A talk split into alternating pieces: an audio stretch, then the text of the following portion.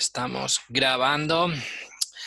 Buenas tardes a todos y muy bienvenidos a un nuevo webinar de esta serie de webinars que estamos haciendo dado el confinamiento que nos toca vivir. Es el número 14 de la serie. No, perdón, es el número 12 de la serie.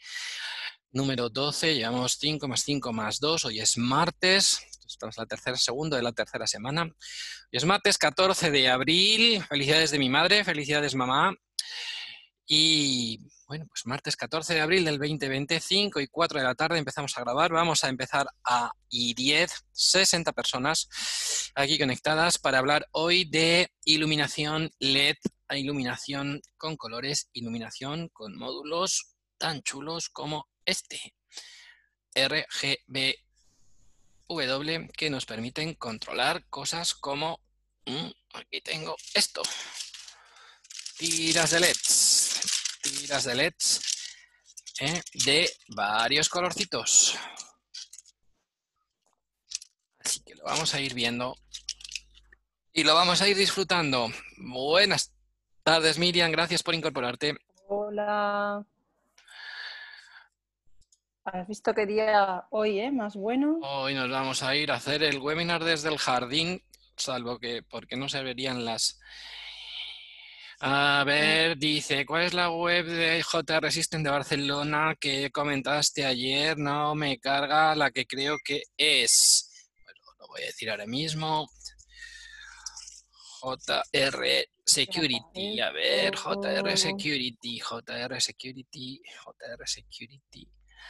Ay, no veo jrsecurity.com. Juraría que es esto de aquí.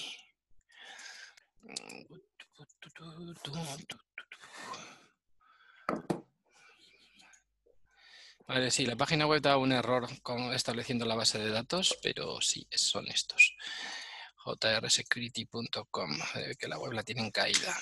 Vaya. Eh, puedo dar más datos si queréis. A ver, darme un segundo. Preguntaban ayer por JR Security. Vamos a ver. También te voy a preguntar por, por, por, por Imperi Home. Me han preguntado, sí, ayer si había cerrado Vertigo o Imperi Home, la empresa que lo sostenía. No lo sé. No tengo mayor noticia. Es que justo lo hablo hoy con un cliente que no estás conectado, no, Daniel no está conectado y me decía que él se dio de alta hace un año aproximadamente en Imperijón, que tiene cuenta, que pagó la app y que justo pues cuando se va a la plataforma le dice que pues que esa página que no existe, que ya no lo encuentra y desde la app igual. Y no sé, me pareció un poco curioso porque tampoco teníamos noticias de que Imperijón hubiera cerrado ni nada. Yo no tenía tampoco noticias, pero... Ah, Sí, jrsecuritysystem.com de Barcelona. jrsecurity arroba jrsecurity.com 93 494 8440 es la dirección. Y si no, no tenemos noticias de Vertigo, ¿lo mismo ha cerrado? No lo sé. Bueno, son y 7. Víctor Pérez, un email si puedes. No tengo, yo tengo Imperihome y me funciona bien, ya lo, quizás es un... ¿Dónde podría ejemplo de creación de interfaz de usuario con de GDOM? Pregunta yo en inglés. Ah, bueno, hay muchos ejemplos en, Google, ¿no? Si pones uh, GDOM Tablet, GDOM Interface, probablemente podemos encontrar cosas. Miren esto. Vaya. Ah. Ok, Google, para. Gracias. como he dicho, busca en Google, se lo ha tomado realmente en serio. Ya, ya, ya. Qué cosas, Dios. Increíble. Víctor Pérez González, bueno, eh, lo que yo sé con JR Security, que tuvimos pidiéndole unas cosas, que tuvieron un ataque informático de este de que te, con, te cifraba los ordenadores y tal, y habían tenido muchos problemas con el sistema informático. Y de hecho, fue, fue grandioso lo que les pasó y nos costó que nos mandaran las cosas, pero bueno, me dijo que lo estaban arreglando y que ya estaba medio solucionado. Mira mi taza de Star Wars. Ayer estuve leyendo siete consejos para salir mejor en los webinars. Ponía uno, peínese, no, no check. Dos, afeítese, no check. Tres, tenga el background sin descuidos, no check. Ordene lo que tiene alrededor, no check. En fin, ilumine bien, tengo aquí un montón de contraste, no check. En fin, ¿qué soléis para pedirles? Yo sobre todo les he comprado unas sondas de agua que tienen que me adaptan bien, mm. porque me dan una señal. También detectores de movimiento genéricos y alguna cosa más por ahí. Pero sobre todo las sondas, las sondas de... Vale, pues miren, apunta, apunta por ahí que le mandemos a Víctor Pérez el correo de esta gente de JR Security. Dice Bob Daniel Ni, ¿tú qué herramienta hay para ver la cobertura de la red Z-Wave y otras características? Gracias a, bueno, pues la herramienta oficial es la Z-Wave Installer Tool que puedes conseguir si haces los cursos oficiales de la Z-Wave Alliance como instalador. Y yo he comentado aquí que, bueno, otra opción es intentar utilizar como secundario en esa red que quieras monitorizar, bien un Edomus, bien un Giton o bien un Z-Wave Me, lo metes como secundario y te da bastante información la matriz de tráfico y cómo está esa red, sobre todo Giton y sobre todo Z-Wave Me en modo experto. Vale, un vistazo al webinar de Z-Wave Me, está el vídeo en YouTube. ¿Vale? Esa es la respuesta. Bueno, pues son y 10 y si queréis empezamos. Esto está grabando, se me oye bien, se nos ve bien todo ok. 72 participantes. Bueno, bastante increíble como todos los días. Muchísimas gracias a todos. Buenas tardes. Día 14 de abril del 2020, martes, webinar número 12 de esta serie que va a llegar hasta 16 webinars. Hoy 14 de abril, cumpleaños de mi madre. Felicidades, mamá, de nuevo. Ah, con ustedes, Domótica Da Vinci empresa dedicada a la difusión, integración, proyectos, programación del mundo de la domótica en general, eh, del mundo de la domótica radio en particular y del mundo Z-Wave. Oh, hoy me han llamado gurú, super experto y no sé cuántas cosas, dinamizador del Z-Wave. Me han regalado en las redes sociales los oídos y os lo agradezco mucho. Y luego en la comida pensaba, digo, bueno, pues nada, si esto el Z-Wave muere y nace el Zigbee o el Zigbee o el IP6 o lo que sea, pues haremos webinar sobre otra cosa y me compraré otra camiseta. De estas tengo 5 o 6, por eso me la cambio todos los días. Eh, con ustedes, ¿eh? con ustedes Miriam Suárez Suárez, la otra media parte de Domótica Da Vinci, y José Miguel Rubio Barás, Chemi, servidor de ustedes al aparato. ¿De qué vamos a hablar hoy? Bueno, pues combinamos webinars un poco más comerciales o de divulgación o difusión con webinars un poco más técnicos. Em, nosotros tenemos en los cursos avanzados, lo hacemos, una serie de presentaciones y de explicaciones, sobre todo para las personas que vienen más del mundo de la informática y los ordenadores y los protocolos y las telecomunicaciones y menos del mundo eléctrico, pues una serie de presentaciones y de explicaciones de cómo utilizar estos módulos ocultos Z-Wave para encender o apagar luces, on-off, o para dimenizar, regular una luz, para subir una persiana, un toldo, un store. Pero, y, además, bueno, pues con bastante chicha, porque hay cosas que nos preguntan muchas veces, ¿cómo hago con un módulo simple o doble, conmutada, cruce, conmutada? Y cosas así, ¿necesito una pastilla en cada tecla? No, puedes hacer conmutada, cruce conmutada para un circuito de iluminación y si es un módulo doble lo puedes hacer dos veces pero no teníamos ninguna presentación y nunca habíamos hecho una explicación de cómo se conectan los módulos RGB, los módulos RGB-W, RGB, Red, Green, Blue, iluminación con tiras de LED, iluminación cromática, iluminación ornamental. Bueno, aquí la cuestión que querría explicar es que, bueno, desde hace ya bastante tiempo el tema de intentar regular luces se ha complicado mucho, dimerizar las luces se ha complicado mucho porque las luces ahora son todas tipo LED o de bajo consumo. ¿eh? regular o dimerizar una halógena con un transformador ferromagnético o dimerizar o regular una bombilla incandescente, que ya está prohibido fabricarlas y venderlas. Es muy fácil, pero regular o dimerizar eh, las eh, lámparas y bombillas de última generación es bastante difícil. Por contra, eh, una de las razones de regular o dimerizar era ahorrar energía, aunque no siempre se ahorraba energía. No sé si sabéis que cuando yo giro la ruleta esta que, que hay en muchas casas para regular la parte de la energía que no va a la luz se queda ahí en una bobina perdiendo calor. Y la otra era pues ambiental, ornamental, generar ambientes, generar escenas, generar emociones. Entonces yo siempre les digo a los clientes, olvídate, tú pon tus circuitos de iluminación bajo medio consumo, luces directas, luces indirectas, pero el tema ornamental, el tema de gestión, el tema de ambientes, hazlo con tiras de LEDs y las tenemos blancas que se regulan y las tenemos con colores.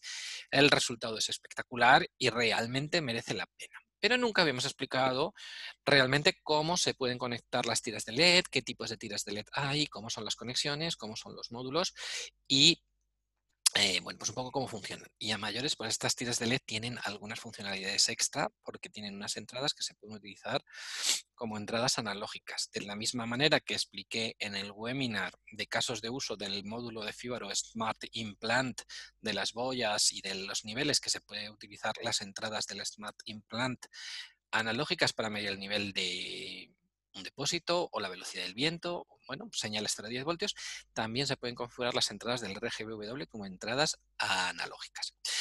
Entonces, bueno, pues dicho todo este preámbulo, si me veis bien y todo va bien, voy a compartir la pantalla de mi ordenador con todos vosotros y vamos a ir viendo la presentación que tengo preparada para hoy.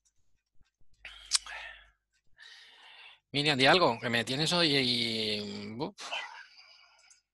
Es que tengo por ahí a un perro dando vueltas y un pues poco estresado. tomarte.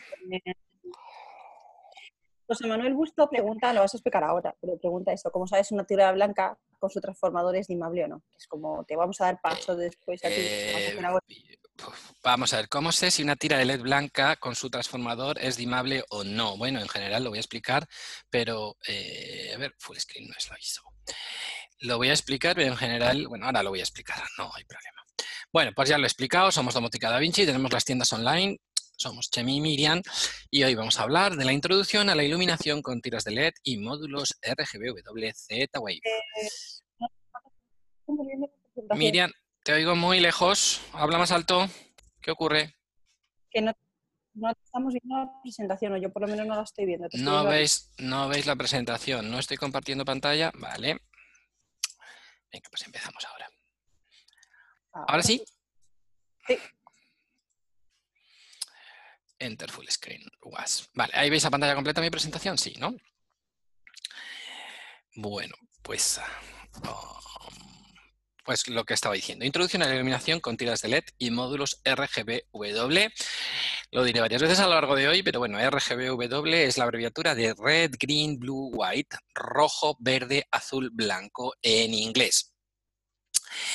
Eh, bueno, pues también esto lo llaman iluminación inteligente a baja tensión o a muy baja tensión, Smart Low Voltage Lighting. Bueno, yo siempre digo yo soy teleco, para mí todo lo que tenga más de 24 voltios es alta tensión, así que por eso lo llamo esto de muy baja tensión. Bueno, pues esto ha sido una gran revolución en los últimos años, la revolución de la iluminación LED. Conseguimos que más, prácticamente con algo que gasta menos de 10 voltios, 5 voltios, perdón, menos de, 10 vatios, 5 10 vatios, conseguimos niveles de iluminación que antes nos costaba por una bombilla de 60, 80, 50 vatios. ¿no? Las posibilidades son infinitas.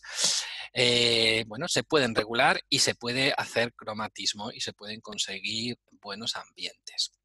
Sobre las tiras de LED, bueno, pues esto ha sido una explosión en los últimos años y realmente pues es un universo entero. Hay montones de tiras de LED y hay mil variantes. Eh, ¿Qué tenéis que saber de las tiras de LED? Bueno, pues lo primero que suelen venir en, ¿eh? en, en, bobinas como esta, más o menos de, de 5 metros. Y básicamente, ¿qué es una tira de LED? Pues básicamente son una fila de emisores individuales ¿eh? conectados en una pista de circuito impreso. ¿Vale? Entonces, bueno, pues si cogéis la tira de LED y, la miráis detenidamente, pues vais a ver las pistas de circuito impreso que llevan, llevan unas resistencias y vais a ver los cuadraditos. Bueno, cada cuadradito con el puntito en el medio es un emisor individual, es una tira de LED. Entonces, el fondo de la tira cambia de color, como veis ahí en la parte derecha, puede ser más marroncillo o más clarito, porque hay diferentes colores o formas de hacer la tira de circuito impreso que va por detrás, ¿vale?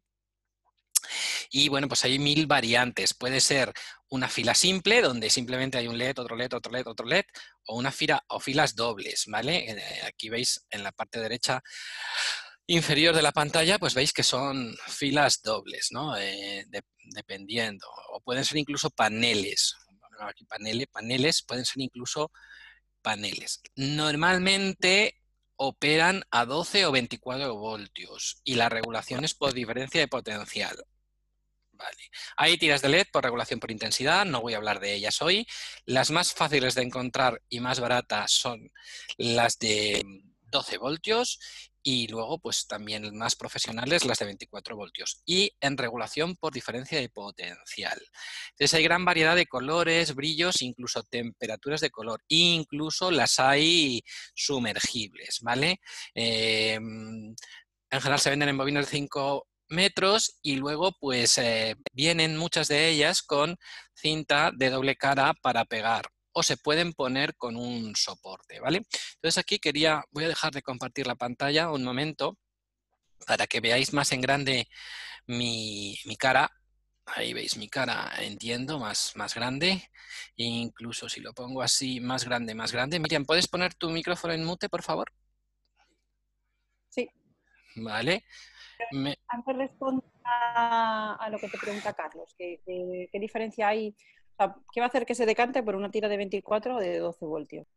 Pues hay muchísima diferencia. Cuando tú te compras una tira de 12 voltios, mirad, esto es una tira de 12 voltios. ¿Me, confirmáis que me veis en pantalla grande? ¿Eh? Esta tira tiene para pegarla por detrás, a ver qué ponen por aquí, si me veis, sí, sí, sí. Vale, ponlo en mute, Miriam, para que si hablas tú no salga tu cara. O si hay ruido en tu lado, no... Pon, pon tu... está en mute. Vale. Eh, esta es una tira de 12. Entonces, ¿qué ocurre? Lo primero, y esta es RGB, ¿veis ahí los cables?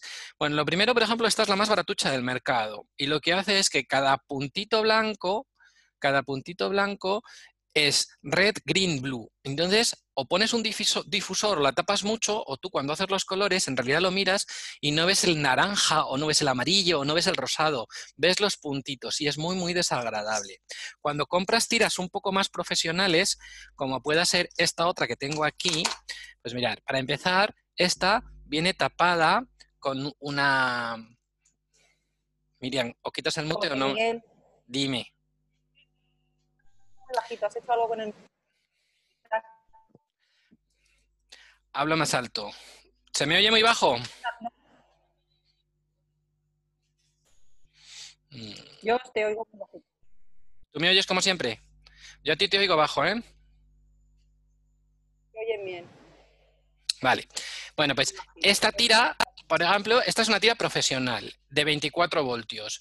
Lo primero, lleva una silicona por arriba que la protege y le hace que al difundir la luz sea mucho más, eh, más difícil de ver cada color por separado. La difusión es mucho más agradable. Luego, en 24 voltios es mucho más brillante, mucho más intenso. El resultado es mucho mejor, ¿vale? Y luego aquí, a diferencia de esta que os enseñaba antes, que es súper baratucha, aquí cada puntito es un color. Bueno, pues aquí cada puntito dentro, si os fijáis, no sé si lo vais a ver, pero cada puntito dentro tiene los tres colores. Hace cada puntito hace los tres colores. Entonces el resultado es bastante, bastante mejor, ¿vale?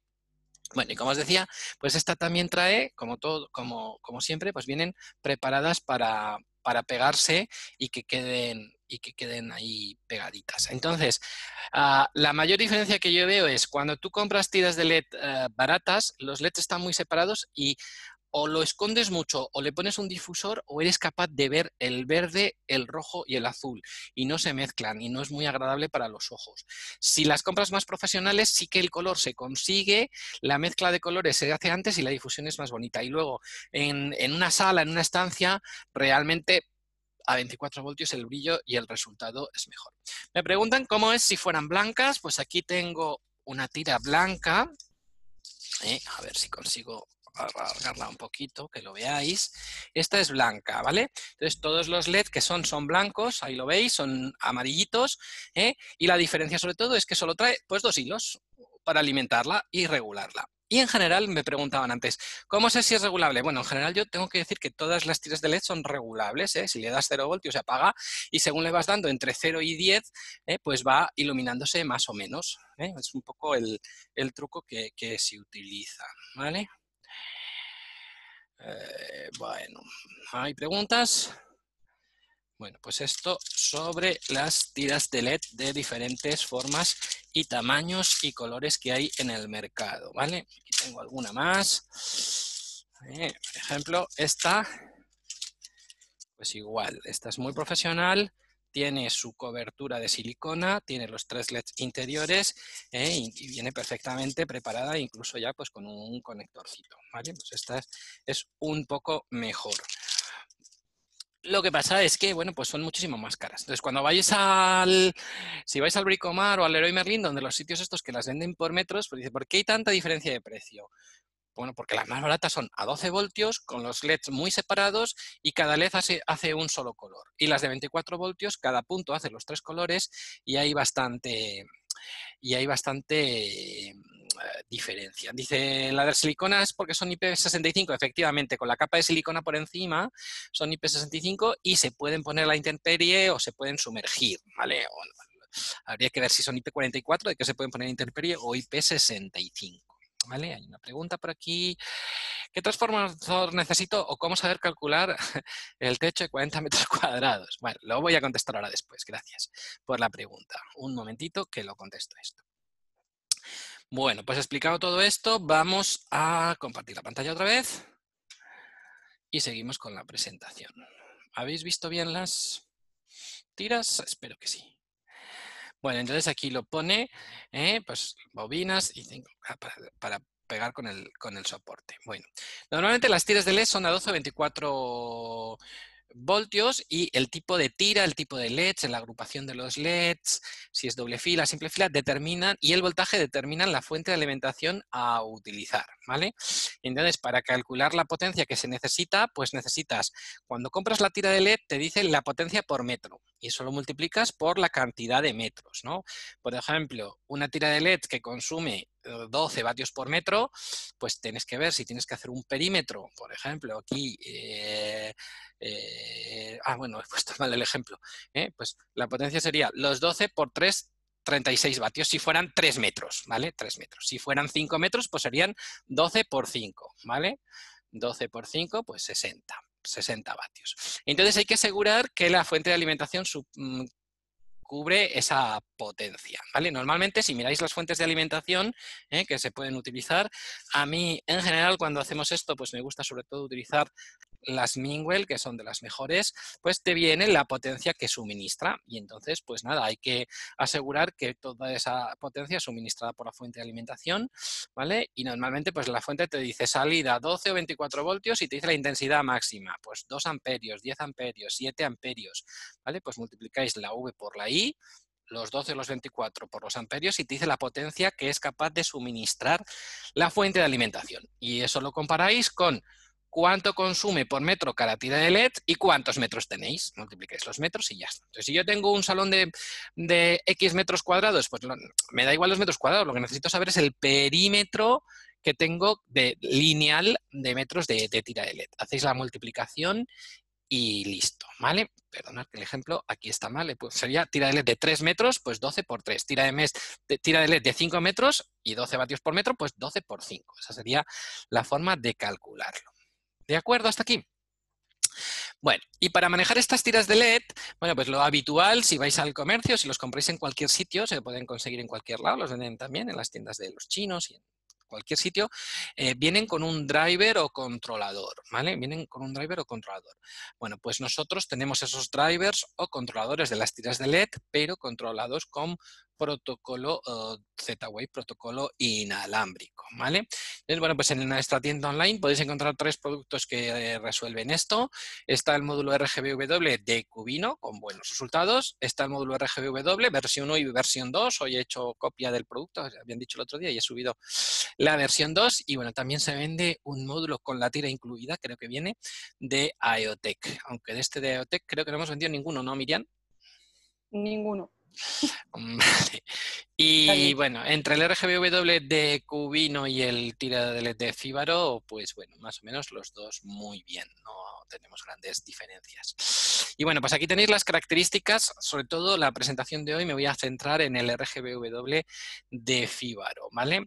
Entonces, bueno, pues qué cosas tenéis que saber de este módulo. Bueno, pues la primera que se puede alimentar a 12 o a 24 voltios. Yo hoy aquí tengo a dos fuentes de alimentación, una de 12 y una de 24, y, lo tengo conectado los dos porque tengo el, detector este de distancia por uh, ultrasonidos que está alimentado a 24 voltios. Funciona exactamente igual de bien con uno y con otro.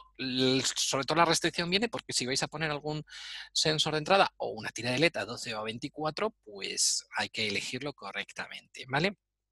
Luego, eh, como máximo, como máximo, este módulo puede eh, aplicar 12 amperios de salida combinada, ¿eh? entre las cuatro salidas hasta 12 amperios y como máximo 6 amperios en una sola, ¿vale?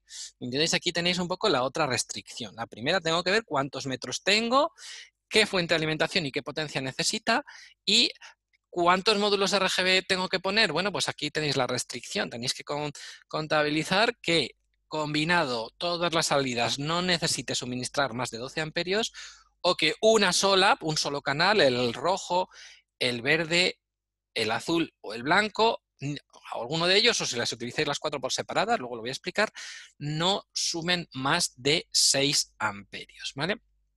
Y luego, pues nada, muy interesante, me lo preguntan algunas veces, este módulo dice, bueno, es que yo oh, enciendo los LEDs una, una, vez al mes, me compensa tener este módulo conectado y formando parte de la red mallada y repitiendo los telegramas wave Sí, y consume 0,3 vatios, el consumo es ridículo. Bueno, el tamaño es muy pequeñito, me lo preguntaban el otro día, tiene 18 milímetros de grosor y, bueno, pues eh, entra en, en caja de mecanismo estándar. La caja de mecanismo estándar en Europa tiene 4 centímetros de profundidad, Fíbaro dice que tiene que tener cuatro y medio, más o menos la puedes meter y si no le picas un poco el culo. Aquí la cuestión suele ser que como las tiras de LED suelen ir en el techo, en el falso techo, en el pladur en, en un hueco que se les hace o un un espacio especial y como requieren la fuente de alimentación, normalmente pues es bastante sencillo dejar ahí, llevar la alimentación, neutro y tierra y dejar el hueco para la fuente de alimentación que suele ocupar un poquito más, ya, veis cómo son el tamaño de, ¿eh? de, las cajas de fuente de alimentación que, solemos utilizar eh, y poner el módulo tengo que decir también que venden unas fuentes de alimentación alargadas, también de Mingwell, que también van muy bien para este tipo de soluciones. Son las que yo tengo puestas aquí en el techo de mi instalación.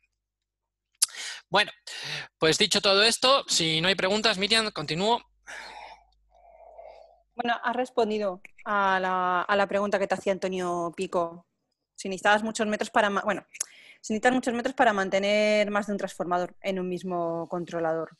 Sí, bueno, pues eh, depende. Bueno, ahora voy a explicar un poco algún truquillo para que no haya caídas de tensión y para que el color sea homogéneo. Bueno, ¿cómo son los cableados? Bueno, pues aquí tenéis el módulo de Fíbaro en el que me voy a centrar hoy, ¿eh? pues nada, bastante sencillo. Lo primero que tengo que decir es que el módulo de Fíbaro, por contra de, otros módulos, ¿eh? como tiene muchas bornas y muchas cositas, a ver si encuentro uno que esté la caja con el módulo dentro, y os lo puedo decir bien correctamente. Eh, como tiene muchas bornas, eh, pues tiene un problema. Y es que los tornillitos son realmente pequeños. Entonces, cuando utilizáis el destornillador que solemos utilizar para las clemas, el destornillador normal de clemas o de regletas, entra pero muy justo. Mi consejo es tener un destornillador incluso finito, especial para esto. Y además este sirve también muy bien para meterlo en el botón de inclusión y, hacer, la, y hacer la inclusión, ¿vale? Eso es mi, primer consejo. Luego, el bornero es muy chiquitín también, entonces eh, el cable de uno y medio entra, el de dos y medio entra fatal, pues intentar utilizar cables más finos. ¿eh? Yo muchas veces para esto utilizo cable rojo-negro de audio ¿eh? de 0.75 o utilizo cable UTP de par trenzado y ya está. Bueno, entonces, ¿cómo es el bornero del módulo? Pues muy fácil. Las dos primeras son alimentación, 12 o 24 voltios, alimentación y tierra. Las cuatro siguientes son las cuatro entradas y las cuatro últimas son las cuatro salidas. Ordenadas 1, 2, 3, 4 las entradas y las salidas red, green, blue, white, rojo, verde, azul, blanco. ¿Vale? Y hay un cierto vínculo entre las entradas y las salidas. El 1 con el 1, el 2 con el 2, el 3 con el 3 y el 4 con el 4. Bueno, entonces, ¿Cómo conectamos las tiras RGB o RGB-W? ¿Y cómo explico la diferencia entre las RGB y las RGB-W? Bueno, pues ahí tenéis el conexionado como es. La fuente de alimentación nos daría 12 o 24 voltios. Con eso alimentamos en el P y en el GND a 12 o 24 voltios. Luego, estos 12 o 24 voltios los metemos en el V de la tira de LED. Normalmente el cable es de color blanco. ¿Eh? Y luego, pues nada, la salida 1 al rojo, la salida 2 al verde y la salida 3 al azul. Y bueno, pues la salida 4 al canal blanco si la tira de LED lo tiene. ¿Con qué se activan las entradas? Bueno, pues exactamente igual que expliqué con el módulo Smart Implant, las entradas se activan con el negativo. Entonces agarro el negativo y aquí se lo está pasando por un interruptor o pulsador doble, entrada 1, entrada 2 y otro pulsador doble, entrada 1 y entrada 2. Si me preguntáis, muy bien, Chemi, pero no me he enterado, ¿en qué se diferencia una tira RGB y una tira RGB-W? ¿Tú te has enterado, Miriam? bueno, pues esto es un poco teoría del color. no sé si sabéis que el color blanco es la mezcla de todos los colores. Entonces, si yo eh, tengo una tira red, green, blue, con LEDs que me dan el rojo, LEDs que me dan el verde y LEDs que me dan el azul y los pongo los cuatro a tope, todos juntos saldría el color blanco en teoría, pero al final es un color blanco que es la mezcla de tres colores, no es un blanco perfecto. Entonces hay tiras de LEDs que además de tener los LEDs red, green, blue, tienen LEDs blancos para darte un blanco real, un blanco verdadero o incluso temperatura de color en el blanco. ¿eh? La temperatura de color es un número que decimos, se dice en grados Kelvin, para que os hagáis una idea, hacia 3000 grados Kelvin es un blanco más cálido, más ah, rojizo y hacia 5 o 6 mil grados Kelvin es un blanco más frío, más azulado, ¿no? Entonces, hay tiras que solo tienen tres canales, red, green, blue, y hay tiras que tienen cuatro canales, red, green, blue, white. ¿Por qué? Porque tienen LEDs blancos para hacer el blanco puro. ¿Vale? Y luego, bueno, técnicamente me preguntaban antes sobre los consumos, o tenía una pregunta ayer también, me preguntaron, pero entonces, ¿hay colores que consumen más que otros? Bueno, pues depende. ¿eh? Lo que hace básicamente el módulo es, para conseguir un color, te da, es, las salidas output son salidas 0,10 voltios, y entonces te da entre 0 y 10 para conseguir un color es cuánto rojo necesitas, cuánto verde necesitas y cuánto azul necesitas. Entonces, el color que más consume es el blanco, evidentemente, pero tienes que poner el rojo a tope, el verde a tope y el azul a tope. ¿Vale? Si yo pongo el rojo a tope y apago el verde y el azul, pues tengo rojo puro. Si, tengo, si enciendo el verde, pues tengo el verde puro. Si mezclo el... Mm, es que no me sé las mezclas, si mezclo el rojo y el verde, pues me sale un anaranjado. Entonces en anaranjado me cuesta los dos colores, consume un poco más, ¿vale? Pero bueno, también el consumo es ridículo, tampoco es que sea una cosa, pues estamos hablando de una tira de LED con la fuente y tal, pues hablamos de 150, 200 vatios tampoco en fin, bueno, entonces el detalle. Bueno, pues vamos a los detalles. ¿eh? Si tengo una tira RGB, aquí la tenéis pintada, pues tiene cuatro cablecitos. El del rojo, el del verde y el del azul, y el de alimentación. Entonces voy a gastar la R, la G y la B, el W no lo voy a utilizar, ¿vale? Y esta sería la forma de conectarlo. Y opcionalmente yo podría poner tres pulsadores o tres interruptores y con cada uno de ellos podría hacer pulsación, enciendo el rojo, pulsación, apago el rojo, pulsación larga, sube, sube el rojo, baja, baja, baja el rojo. Lo vamos a ver después en un demo. Segundo pulsador para el verde, Pulsación, enciendo el verde, pulsación, apago el verde. O pulsación larga, regulo, regulo el verde para arriba, regulo, regulo el verde para abajo.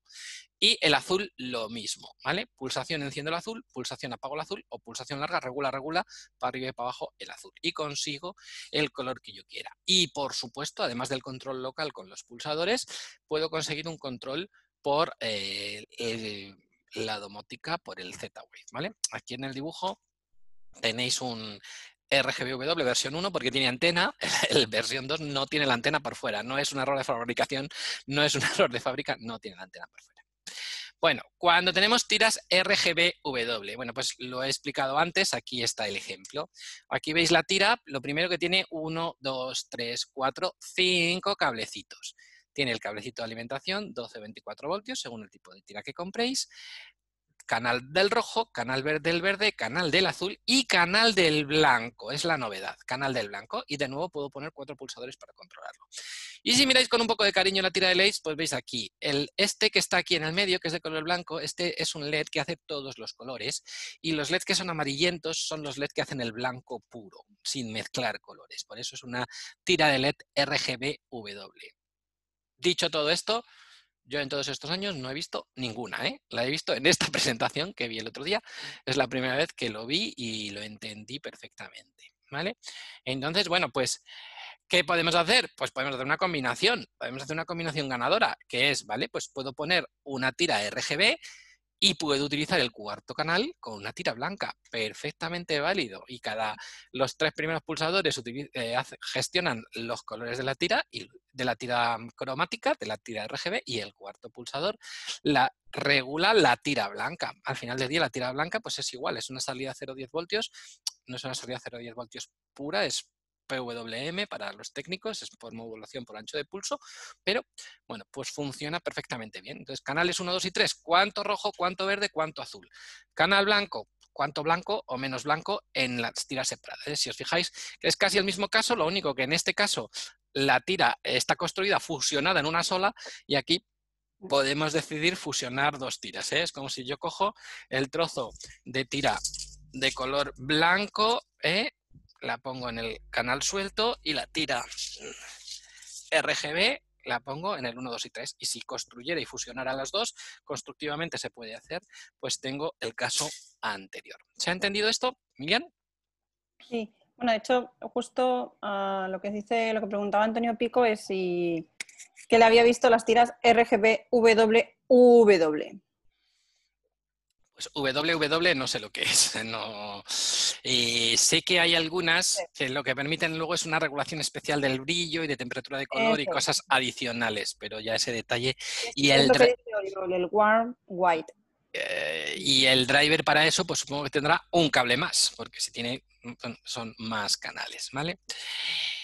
Otra opción, bueno, por supuesto, se pueden combinar cuatro tiras blancas por separado, ¿vale? Yo puedo comprarme tiras de las blancas, cuatro, y ponerlas por separado y con un control local por pulsadores, ¿vale?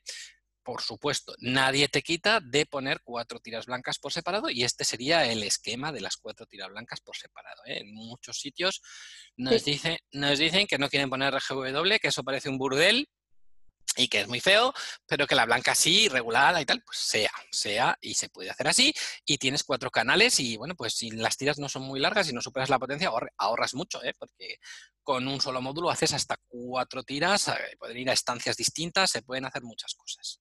Lo, lo, normal podría ser el comprar un módulo dimerizable, un módulo dimmer de fibra o cubino y poner un módulo dimmer para cada tira, pero si lo hacemos con el RGBW, pues nos estamos ah, ahorrando módulos. Pero no es exactamente igual, ¿eh? porque el, módulo... Hace la gente.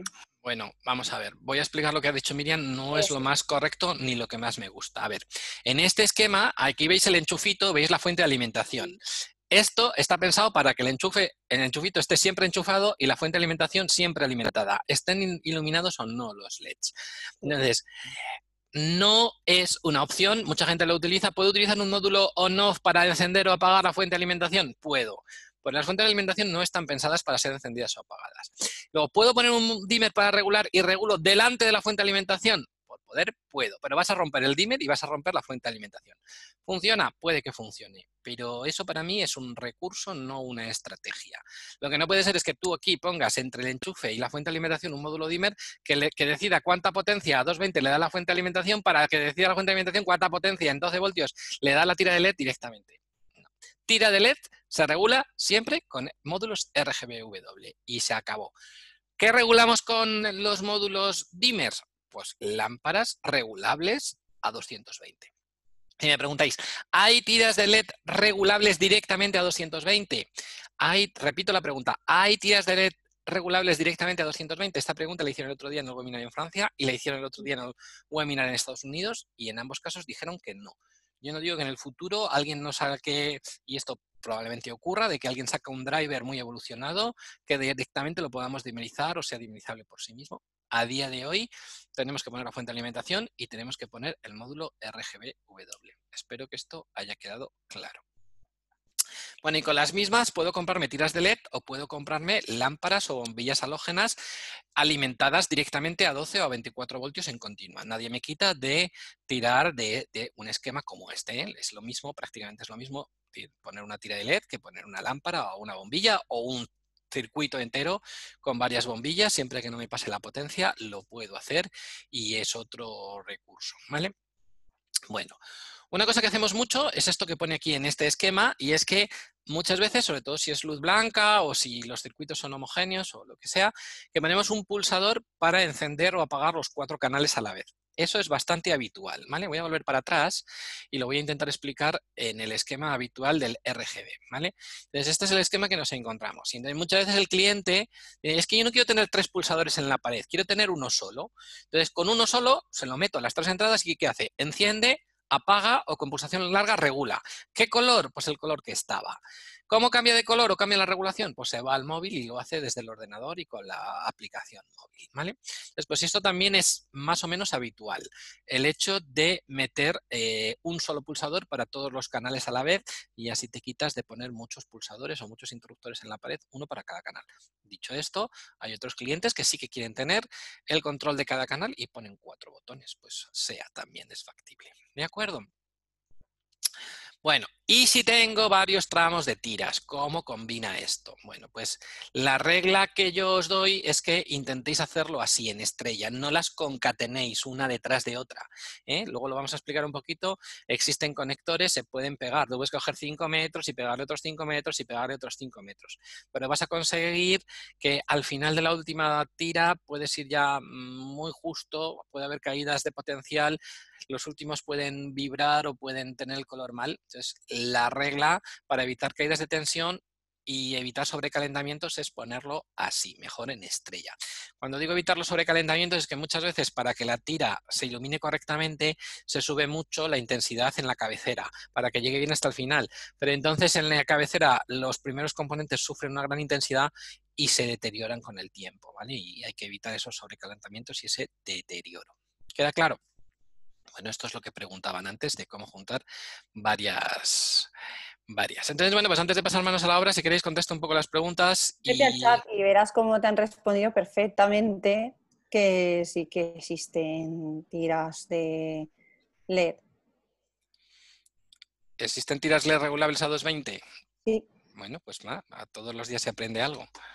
Eh, Raúl Carretero te dice que las está utilizando y que funcionan muy bien. Vale, pero entonces, ¿qué es, eh, Raúl? Eh, explícamelo un poco. Es un driver que tú lo alimentas a 220 y puedes dimerizar directamente con un dimmer normal, por ejemplo, KNX, con el que dimerizarías una lámpara y dimerizas ese driver y con eso dimerizas las salidas. ¿O cómo es?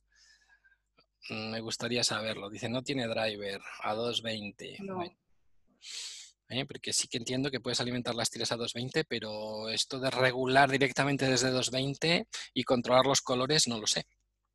Y una cosa que dice Oriol que está muy bien, bueno, como lo dice aquí en el chat, eh, lo digo para que luego, como se queda grabado el vídeo, y es verdad, eh, los módulos RGW Fibaro los puedo utilizar, como bien decías, con cuatro tiras de LED blancas y en las especificaciones del módulo te dice que el cable que mejor que no supere los dos metros, pero Oriol dice que lo está haciendo con hasta nueve metros y que le están funcionando bien. Vale, eh, perfecto. Eh, yo lo que me pregunto es eso. dice, ¿le puedes meter el dimmer de fíbaro a esa tira 220? Eh, me gustaría saber si eso es así, es lo que me pregunto, que yo sepa, eso no funcionaría, pero bueno, a lo mejor sí, me estoy equivocando. Y preguntan aquí qué es un driver. Bueno, el driver es el, módulo que yo estoy utilizando o presentando, el módulo este RGBW sería el driver. Pero en general, cuando tú te compras una tira de LED en cualquier tienda, te viene ya con su fuente de alimentación y con una cajita que es la que regula la tira de LED, incluso vienen con un mando de distancia, pues eso es el driver. Dice por aquí, cada circuito la tira de LED de 230 debe llevar un rectificador de onda, etcétera, etcétera. Bueno, no lo sé, yo no sé si darle la palabra a Raúl y que nos lo explique un poco mejor, pero yo, hasta donde yo sé, mm, no habría tiras de LED. También Juan Gabriel lo está diciendo. Juan Gabriel dice que sí, que tiene tiras de LED a, 220, que, los utiliza con, con dimmers y con dimmers. Con dimmers, pero solo de color blanco. Claro, que no tienen driver, solo justo lo que decías, que solo es blanca, claro, y que, que solo es blanco. Sí, eso sí, eso sí que eso sí que me cuadra más, eso sí que me cuadra más. Es algo parecido a comprar una bombilla pero, dimerizable. ¿eh? No con Claro. Claro, claro. Eso es, es algo, es, algo, parecido a comprarse una bombilla dimerizable, pero lo que hacen es que en vez de que está enrollada, está estirada, es una tira. Bueno, eso sí. Pero RGB a 220 yo creo que ¿vale? Pues bueno, tira, vale, entonces sí que quedamos en que existen tiras de LED de color blanco sin driver que funcionan directamente a 220 y dimerizables. Eso sí, y que se pueden poner con dimmer, con dimmer de fíbaro, de cubino o de Widon o de Aeotec. Vale, eso sí que me, cuadra un poquito más. Pero blancas, ¿eh? No RGB. Blancas, pero no RGBW. Bueno. Bueno, continúa un poco. Dice aquí más cositas. Bueno, pues si nos ponemos manos a la obra, aquí tenéis un poco algunas directrices. Primero, ¿la tira se puede cortar? Sí, se puede cortar a la distancia que yo quiera para encajarla en el espacio donde la quiero poner. ¿Dónde se puede cortar? En cualquier sitio, no por la gloria de mi madre, que hoy es su cumpleaños. Se puede cortar en un espacio especial, veis aquí en la, en la foto número uno, hay un punto especial, incluso vienen unas tijeras por donde se puede hacer el corte e incluso vienen con unas pistas donde puedo soldar los cablecillos. Veis aquí en el 10 está cortando por el sitio correcto. Hay que cortar por ahí. Una vez que cortéis, hay que intentar limpiar esas pistas. No se puede soldar encima directamente, pero normalmente tienen un barniz encima o algunas, como he dicho antes, traen una silicona. Entonces hay que limpiar bien bien para llegar al cobre. Y luego con el soldador pues les dais un poquito de estaño. Después agarráis el cable, lo peláis y estañéis un poquito las puntas. Y ya con el, puntito de estaño que tienen las puntas y el puntito de estaño que habéis echado en las pistas, pues es la, número 8, pues que es la... Ah, ya con todo soldado. Una vez todo soldado, para evitar cortocircuitos, para evitar problemas, o si tiene luego la silicona y es sumergible, pues un consejo que pueden dar es que lo selléis, bueno, existen diferentes soluciones, pero una es sellarlo con las pistolas estas de pegamento caliente, ¿vale? Entonces, yo no sé si tenéis experiencia al respecto, ¿eh? pero con estas cosas de pegamento caliente se le puede echar ahí una puntita y queda bastante bien sellado y aislado. Y por último, eh, pues nada, si queréis un rendimiento óptimo, sobre todo si la tira de LED no tiene la silicona por encima y si la tira de LED es malucha y están los LED separados para conseguir una difusión del color bonita y que no se vean los LED y que quede bien visualmente, y aquí estamos hablando de que esto es ambiental, cromático, emocional, esto es importante, pues hay que ponerle un soporte y un difusor, ¿vale? Incluso el soporte, que puede ser transparente o no, puede ser menos soporte, o como este que hay aquí en la foto número 12, puede ser un difusor, un, translúcido, ¿eh? Incluso el soporte o el difusor le podéis dar también un, ser, un, sellamiento. Finalmente, también como consejo, os doy que utilicéis los conectores ¿eh? para alimentar los mismos conectores que utilizamos en las cámaras, pues muchas veces es muy, muy cómodo utilizar estos conectores. Este se ve ahí en la foto número 14 ¿eh? y bueno, pues el resultado lo veis en la foto número 15, ¿eh? como lo alimenta el módulo RGBW con el positivo y el negativo. El negativo por el otro lado se le da la tira de LEDs y los eh, canales red, green, blue. Bueno, aquí en este caso el blue parece que el cable es blanco en la foto número 15. Entonces, bueno, pues ¿cuál es el conector en cuestión? Es este. ¿eh? es el típico conector que usamos también en las cámaras. Ah. ¿eh? entonces es súper cómodo, eh, sobre todo para bueno, conectar y desconectar, alimentar y no tener que andar siempre con el cable y, o con las regleteras o bueno, aquí que anden sufriendo los que anden sufriendo ah, los, las soldaduras, bueno, pues sí que es muy recomendable utilizar este tipo de, de conectores. Bueno, ¿cómo? A ver, te pregunta Oriol te pregunta que cómo se puede soldar de manera eficiente las tiras eh, que son IP65, claro, las que van con la silicona. Hombre, pues eh, lo he dicho, limpias la pista, haces la soldadura y lo sellas. Mi consejo es que la tira la hagas un poquito más larga y la parte de la soldadura, luego le puedes poner un, un termorretráctil también, le, metes el termorretráctil, le das con el, con el secador o con la decapadora y, se, y se asienta. Y queda muy bien, pero mi consejo final es que si tú quieres estar seguro, seguro, seguro, pues que la parte de la soldadura la dejes fuera de la, que no quede sumergido. Siempre le alargas un poco más la tira y que, y que la parte de la soldadura asegurarte de que no quede sumergida, ¿vale? Ese sería mi, eh, consejo. Y, sería interesante que respondieras en el chat, José Miguel, te ha preguntado, y es que es una cosa que nos preguntan mucho, si es imprescindible poner interruptores para cambiar los colores. No, eh, no, sí no, que se puede hacer directamente con la domótica. Es totalmente opcional. Sí, pero mira, él dice, sí, es verdad, es opcional, porque se puede hacer a través de la domótica. Claro. Um, se puede hacer a través de una tablet, del móvil. Mm, no, es, no sería necesario, pero siempre tiene que ser a través de, la eh, tablet o de... Eh, nosotros aquí en el aula, luego lo voy a enseñar, yo tengo dos tiras de LED puestas en el techo, de estas de 24 voltios profesional y, no tengo control local, simplemente se controla por domótica y ya está. Bueno, efectivamente estaban comentando por ahí que existen unas piezas que simplemente se limpian bien, si limpian bien las pistas, se montan y, y trincan el cable por, por aquí y te deja los, y te deja los cables y no hace falta soldar. También funcionan y sirven. Personalmente, eh, pues bueno, no me gustan mucho y yo desde que no, no, se me da muy bien soldar, pero desde que me compré un soldador un poco bueno y algunas personas me han enseñado, pues prefiero soldar. Pero vamos, efectivamente existen unos conectorcitos y, y ningún problema. Aquí yo la uso sin ningún pulsador, enciendo el blanco con asociación directa, con el móvil, exactamente. En nosotros, yo por ejemplo tengo aquí, a mí me gusta una escena de que si en ciertos momentos del día o en ciertas circunstancias hay movimiento y apago las luces, es que quiero los LEDs y ya está, ¿no? El Easy Connect no te gusta, pues eh, ya lo he dicho, que yo los Easy Leches estos no, todo lo que es Easy algo es sospechoso. bueno, continúo un poquito más, 82 personas hoy, madre mía. Gracias a todos uh, por, seguirnos de nuevo. Vamos a ver, comparto la pantalla y voy terminando la presentación. Y es recomendable, justo, espera que no me lo has cerrado, ya no veo el chat.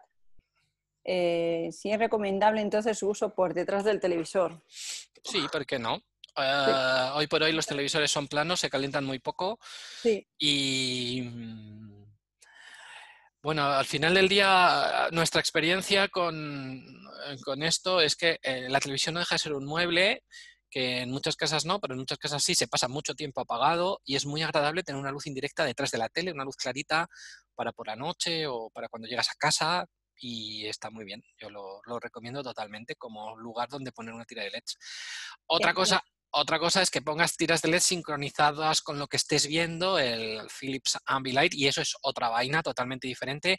Ahí cada LED hace los colores, pero cada LED lleva un bus donde individualmente se le dice a cada LED el 1, el 2, el 3, el 4, el 5, así hasta 200 o 300 o 400.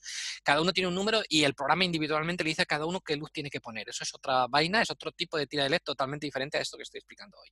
Cuando es Philips Ambilight o hace soluciones con Lightberry o lo que sea. Pero en general, poner una tira de LED detrás de la tele para que se ilumine por la noche o cuando la tele está encendida para tener una luz detrás y que sea más agradable el visionado o al contrario, cuando la tele está apagada o personas que tienen problemas de audición o tal que quieren que haga un parpadeo en rojo, un parpadeo en verde, si llaman a la puerta, llaman al videoportero, llaman por teléfono, todo eso se puede hacer y da mucho juego. ¿Qué ibas a decir, Miriam?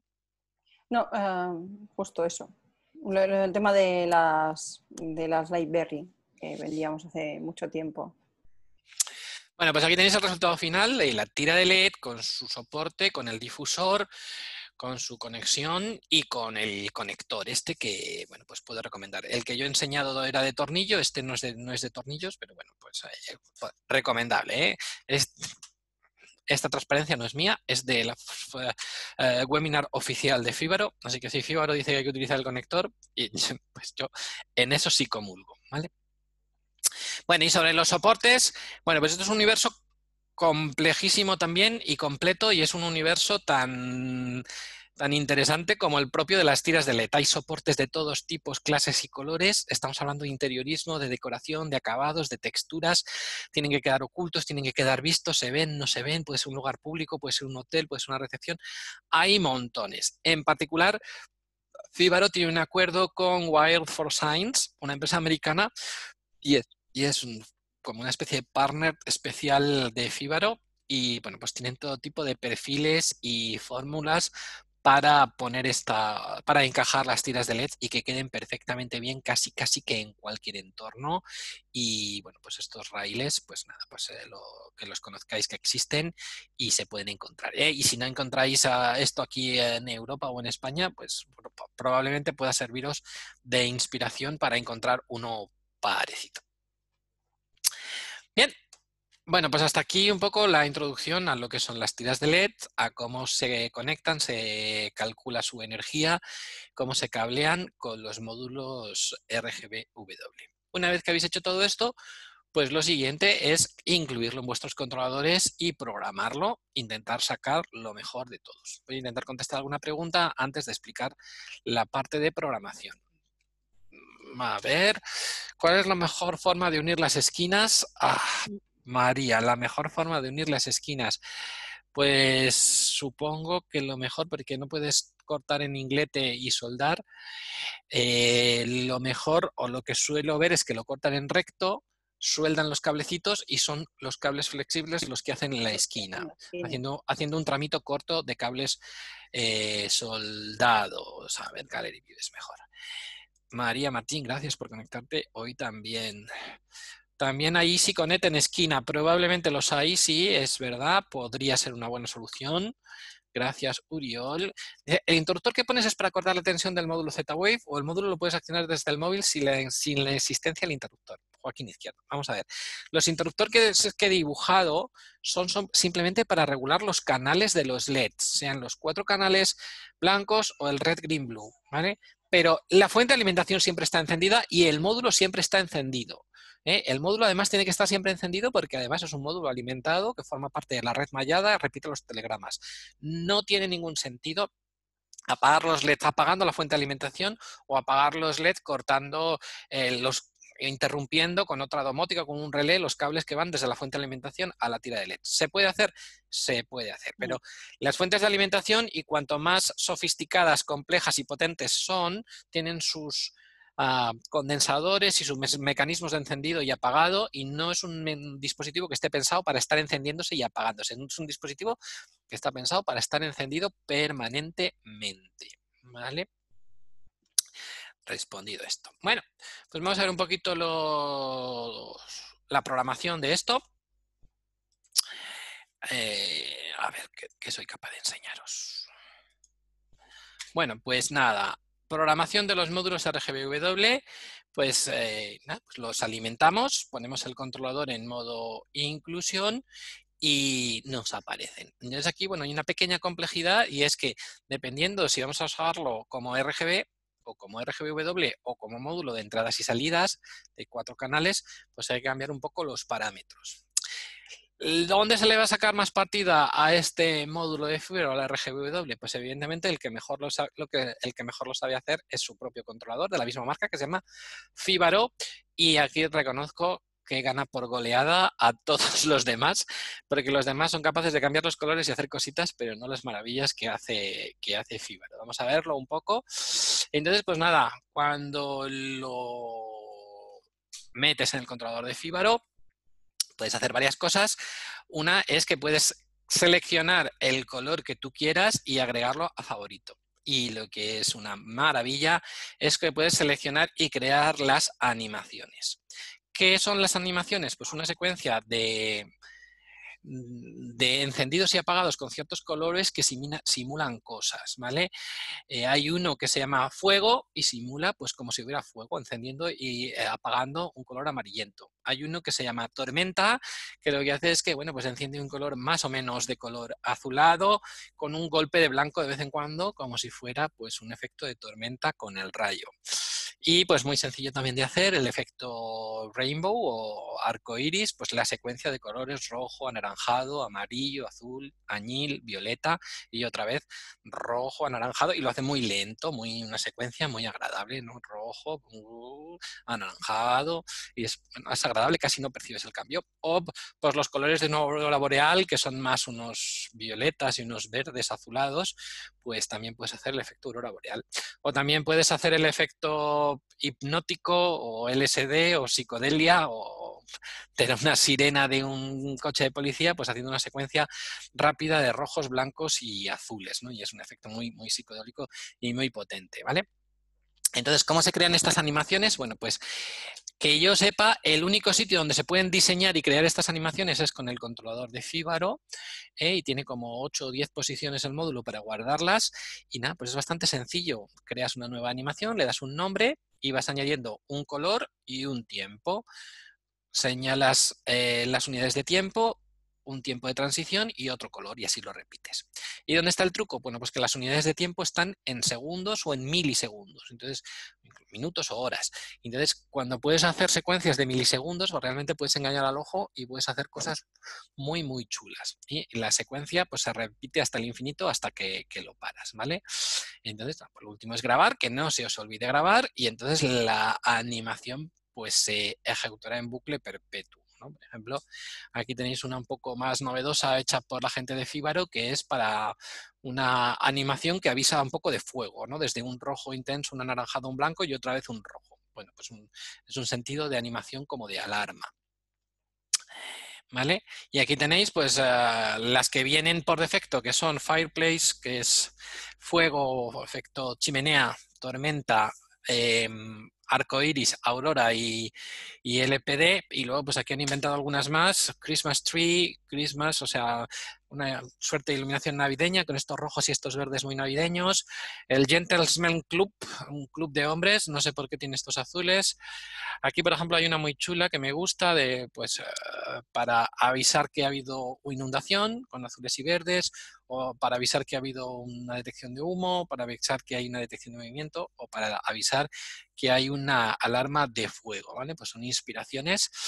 Incluso hay una que se llama Sleep, que es como una secuencia como para agarrar el sueño. ¿eh? Supongo que si le das a Google y le buscas secuencia de luces RGB eh, para agarrar el sueño, hay teorías de todos los colores, tipos y maneras de qué colores, con qué secuencia y en qué forma tienes que programarlo para que esto te meza y te duerma. Oriol, Oriol dice, y muy bien, que esto también se puede hacer con Edomus, pero claro, que con reglas y de manera muy currada, ¿eh?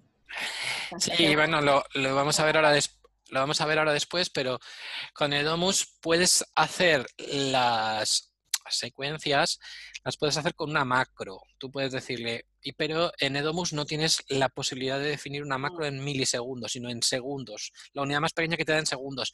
Entonces cuesta un poquito más. Y con Edomus puedes hacer llamadas a estas secuencias, pero es una llamada que se hace con, por parámetro.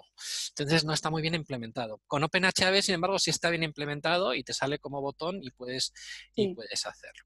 Entonces, finalmente, pues ya es solo disfrutarlo, eh, incluso, bueno, pues estos señores de, de Fibero, pues aquí pues ya se tiran a la piscina del todo y te dicen, bueno, pues ya lo tienes montado, pues ya con estas cositas tan chulas que venden los de Fibaro, como puede ser este mando Z-Wave inspirado en los botones de la PlayStation, pues a, lanzar y disparar escenas o el botón de Fibaro o también tienen el Fibaro Swipe este que va por, gestos, ¿vale? Este es un módulo que, bueno, pues tiene aquí la inteligencia y tiene el sensor aquí dentro, funciona a pilas o alimentado, aquí veis, este es el, el sensor y, bueno, no, no es un no es una pantalla táctil ni es una pantalla, nada, aquí tiene la foto, ¿eh? esto eh, lo podéis poner, ¿eh? es que el otro día en el, en, el, en el webinar en Francia alguien dijo, pero entonces puedo cambiar la foto, y decía el otro, sí, en papel, y el otro no lo entendía y tuve yo que sacar esta y enseñarlo, pues sí, puedes poner la foto que queráis, pero es una foto, foto.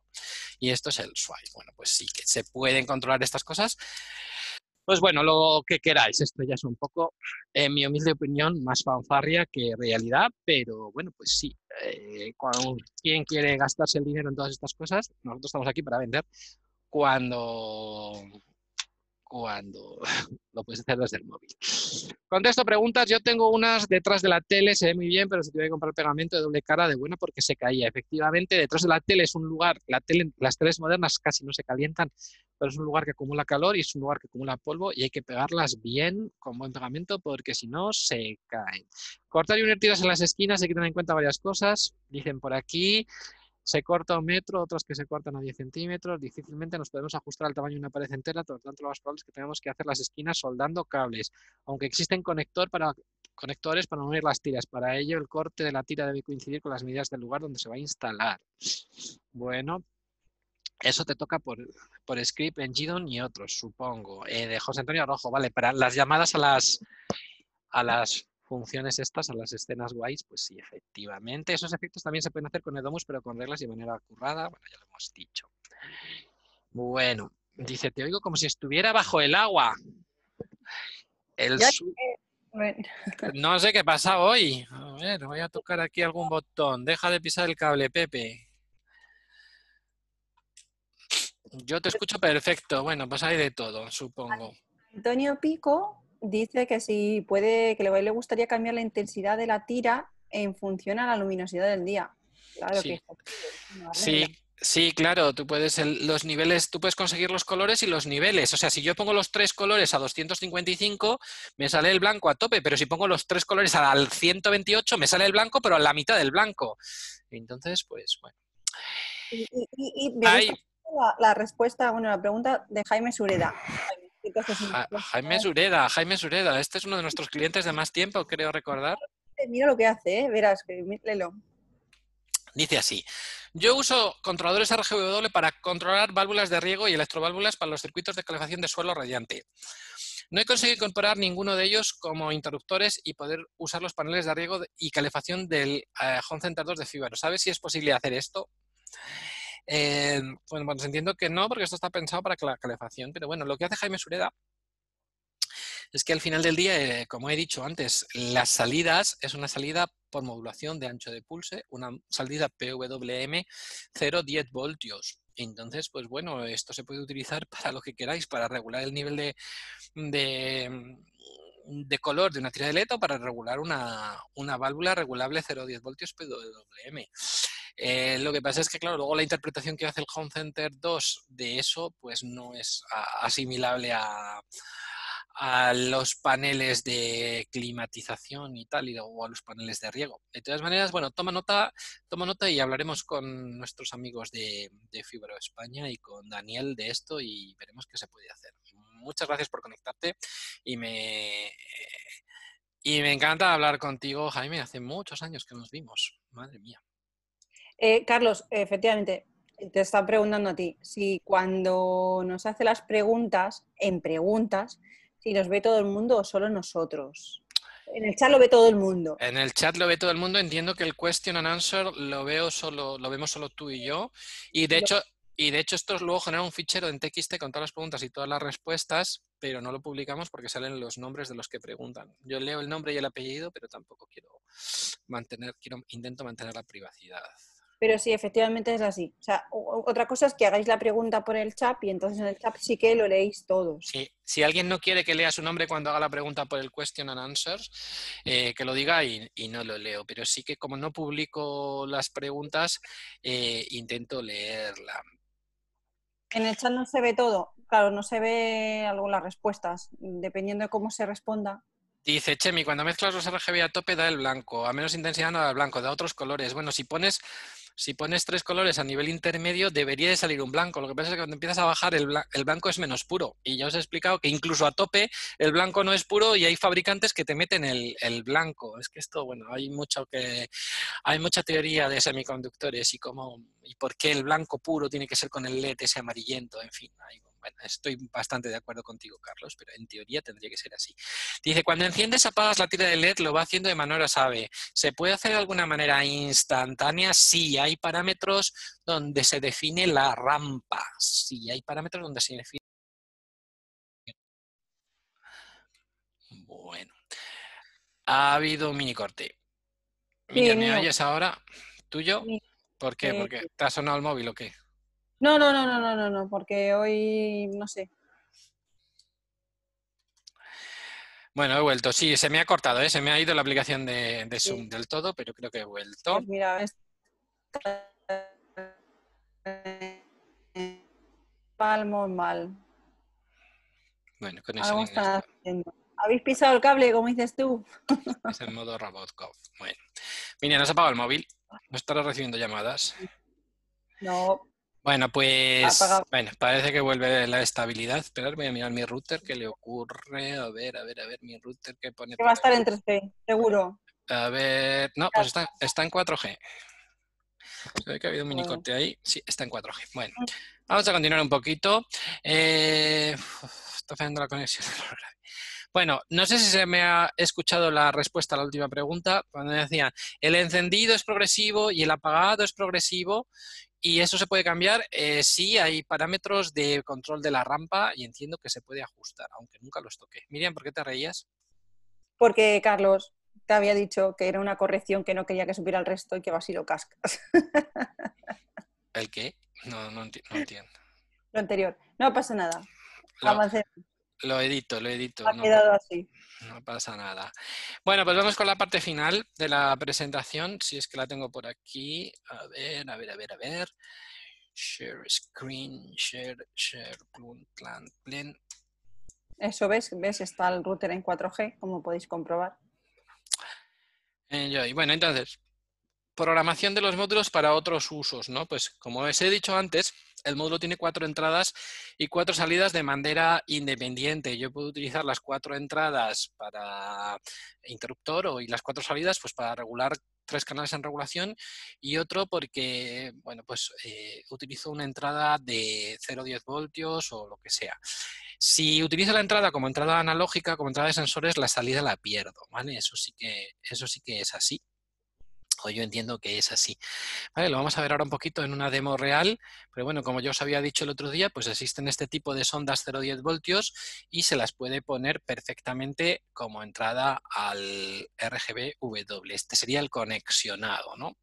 Este es el caso concreto de sondas analógicas a 0,10 voltios de tres hilos, donde la sonda tiene tres hilos. ¿Por qué? Porque va alimentada a 12 o 24 voltios. Mucho cuidado con esto, hay que respetar la alimentación de la sonda. Si la sonda es de 12, hay que alimentarla a 12. Si la sonda es de 24, hay que alimentarla a 24. Y aprovechamos que al módulo RGBW le da igual y lo alimentamos también a 12 o 24. Y la salida se la metemos a las entradas 1, 2 y 3 y 4. ¿vale?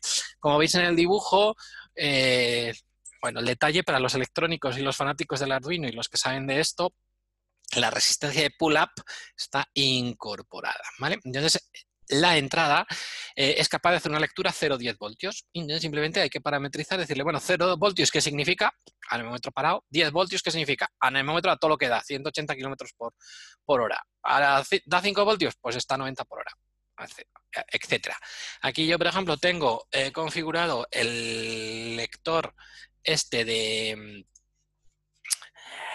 el lector este de, mm, de distancia o nivel de un depósito que funciona por infrarrojos, la distancia mínima son 20 centímetros, unos 20 eh, centímetros, no sé si veis por aquí detrás que tiene un LED rojo, eh, si supero la distancia se apaga, se entra en problemas, son 20 centímetros y la distancia máxima se calibra con un cable que tiene, creo que lo tengo en 90 centímetros o así, entonces si supera la distancia máxima pues también se apaga, ¿eh? si lo pongo mirando un poco para arriba se apaga.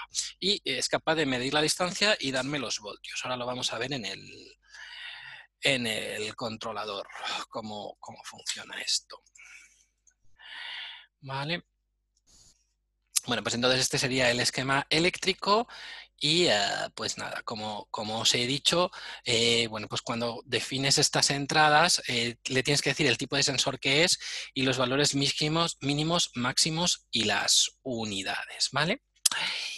Y bueno, pues esto sería todo. La cuestión aquí tenéis como siempre, donde encontrar más recursos en inglés, sobre todo pues todas las webs de Fíbaro y el blog de Domótica Doméstica. Entonces contesto preguntas y paso a hacer demostraciones de todo esto en el mundo real. Me, gustaría, ¿me escucháis bien? Es que hoy no tengo los cascos mejores. Eh, me gustaría que nos explicaras, a ver si lo tienes a mano, la diferencia entre el módulo RGBW, el módulo antiguo, y el módulo RGBW versión 2 ya, el que estamos recibiendo ahora mismo, además de lo de la antena. Bueno, además de lo de la antena cambian algunos parámetros. No, no lo he mirado en detalle en el Edomus, lo podemos ver ahora un poco en las, en las tripas del, del, del Home Center 2, ¿vale? Pregunta aquí Víctor Pérez, ¿se podrían conectar varias cámaras dicroicas a 12 voltios en el mismo canal? En principio, si son si son regulables 0,10 y no se supera el consumo, debería funcionar bien. ¿eh? No, no debe, yo pienso que sí, con cuidado en no sopesar los consumos. ¿Las entradas se podrían configurar 4 mA en lugar de 0,10? No, Eduardo, no. Eso son entradas por intensidad y el universo de los sensores eh, analógicos por intensidad, 420 mA, es un universo diferente. Las entradas son mucho mm. más caras y mucho más diferentes. ¿La interpretación de los rangos de entrada se definen por parámetros en el Home Center? Sí, lo vamos a ver ahora, María. Gracias por preguntar. en mi caso, bueno, por aquí Bruno, he probado un, bueno, pues habla de un, Bruno dice que ha probado un sensor de luminosidad externo 010 y, y funciona bien. Ah, eh, el Bodan. Perdón, ah, el Bogdan, ¿no? Este, el, el Servodan, perdón, el Servodan, sí. Bueno, el Servodan es primo hermano del que acabo de enseñaros. Entonces, venga, comparto pantalla y vamos a lo que os gusta, que es verme sudar haciendo demos reales. ¿Eh? Esto lo... De cámara. ¿Eh? No tienes operador de cámara. No, no tengo operador de cámara. Bueno, no importa. Entonces, ¿qué cositas tenemos por aquí hoy? Bueno, pues para empezar, por ejemplo, veis que pone aquí RGB el estante de demo y este lo tengo aquí. A ver si quiere funcionar, lo podéis ver un poquito. ¿eh? Lo podemos hacer en tiempo real. Si enciendo, pues ahí se enciende e intenta hacer un blanco. ¿eh? Si, por ejemplo, le quito el verde, pues se queda en el rojo y el azul. Si le quito el azul, se queda el rojo. ¿Cuál es la peculiaridad que tiene este? Pues que tengo aquí puestos cuatro botoncillos donde puedo controlar el rojo con control local. ¿eh? Si pulso el rojo una vez, me quedo sin rojo. Si vuelvo a pulsar el rojo, me entra el rojo. Si, vuelvo, si pulso el verde, me entra el verde. Me entra muy poquito verde, vamos a darle más. A ver si quiere subir el verde. Ahí, ¿veis? Sube el verde, sube el verde. Rojo y verde hacen naranja. Darle para arriba. Y el azul. ¿Vale? ¿Veis? El azul. ¿eh? Puedo darle el azul, quitarle el azul. Bueno, entonces, ¿esto qué invento es? Pues nada, no tiene gran ciencia darle stop share, ya veis que funciona bien y que reporta razonablemente bien. Darle stop share, que veáis en pantalla completa un poquito más. Speaker view. ¿Eh? Entonces aquí lo veis, pues no es nada. Esto es una serie de LED dioder de IKEA que le corté lo que trae, trae un, mandito para poner los colores y le metí el módulo RGBW. Y aquí mi padre amablemente me soldó unos pulsadores para el control local. Y este es el que yo utilizo en las demos, lo habréis visto en mil vídeos que tengo por ahí en, internet. ¿Veis que puedo? Entonces el cuarto canal, el cuarto botón no lo uso porque no es W, entonces no, hace, no me hace nada. ¿Vale? Entonces, bueno, pues este es un RGB versión 1. Vamos a verle un poco cómo son las tripas. Share screen. Bueno, esta es una versión 1 y bueno, pues aquí veis que me sale el canal W. ¿Por qué me sale el canal W? Porque está definido como RGBW, lo podría cambiar. Pero antes de eso os voy a enseñar que veáis un poco los efectos. Aquí puedo hacerle el efecto fuego, veis que hace un poquito efecto fuego. Aquí os puedo enseñar el efecto tormenta. Le ponía azul, azul, azul, azul y de repente, ¡fa! Tormenta. Venga tormenta. ¿Se ve la tormenta, Miriam? El efecto arco iris. La vida es bella y el cielo es azul. El efecto aurora boreal.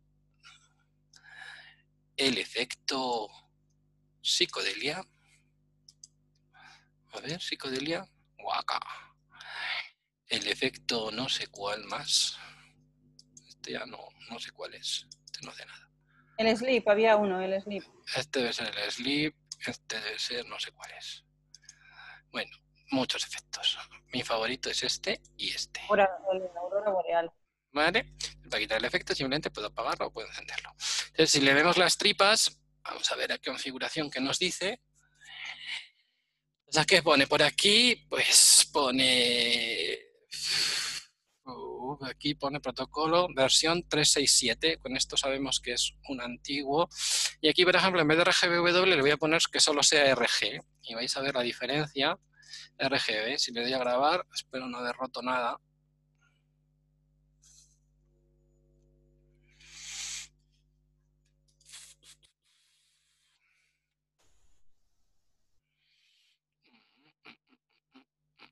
Aquí está el estante demo. Veis que me ha quitado el canal blanco. ¿eh? Por ejemplo, en este, en este está el canal blanco. Aquí no hay canal blanco ya, porque le he quitado el W. Entonces, si lo enciendo, enciendo a tope. Y bueno, también puedo, eh, decían antes, si lo pones a la mitad sale color, no sale blanco. Bueno, pues no sé juzgar vosotros. Si lo pongo a la mitad más o menos, ¿eh? ¿es blanco o no es blanco? Es la mitad, la mitad del blanco si lo pongo a tope. ¿Veis? Y luego pues ya con esto, con esto puedo jugar y bueno, como he dicho antes, también puedo elegir mis colores favoritos. Bueno, pues este es el RGB versión 1. Siguiente cosa. Bueno, pues aquí he configurado, a ver, bueno, tengo una configuración un poquito complicada. Aquí tenemos un RGB versión 2 en el salón, ¿eh? donde tengo entrada 1 pues una salida regulada, normal y corriente, que podría poner una lámpara o podría poner lo que quisiera, entrada 2 y la entrada 3. Entonces, ¿cuál ha sido la peculiaridad? Bueno, vamos a verle un poco las tripas.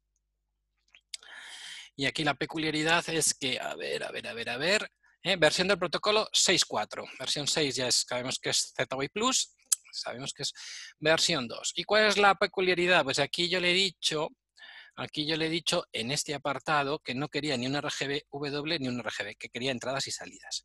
Y aquí me pregunta qué cosas quiero hacer con las entradas, si pulsadores o interruptores u otra cosa.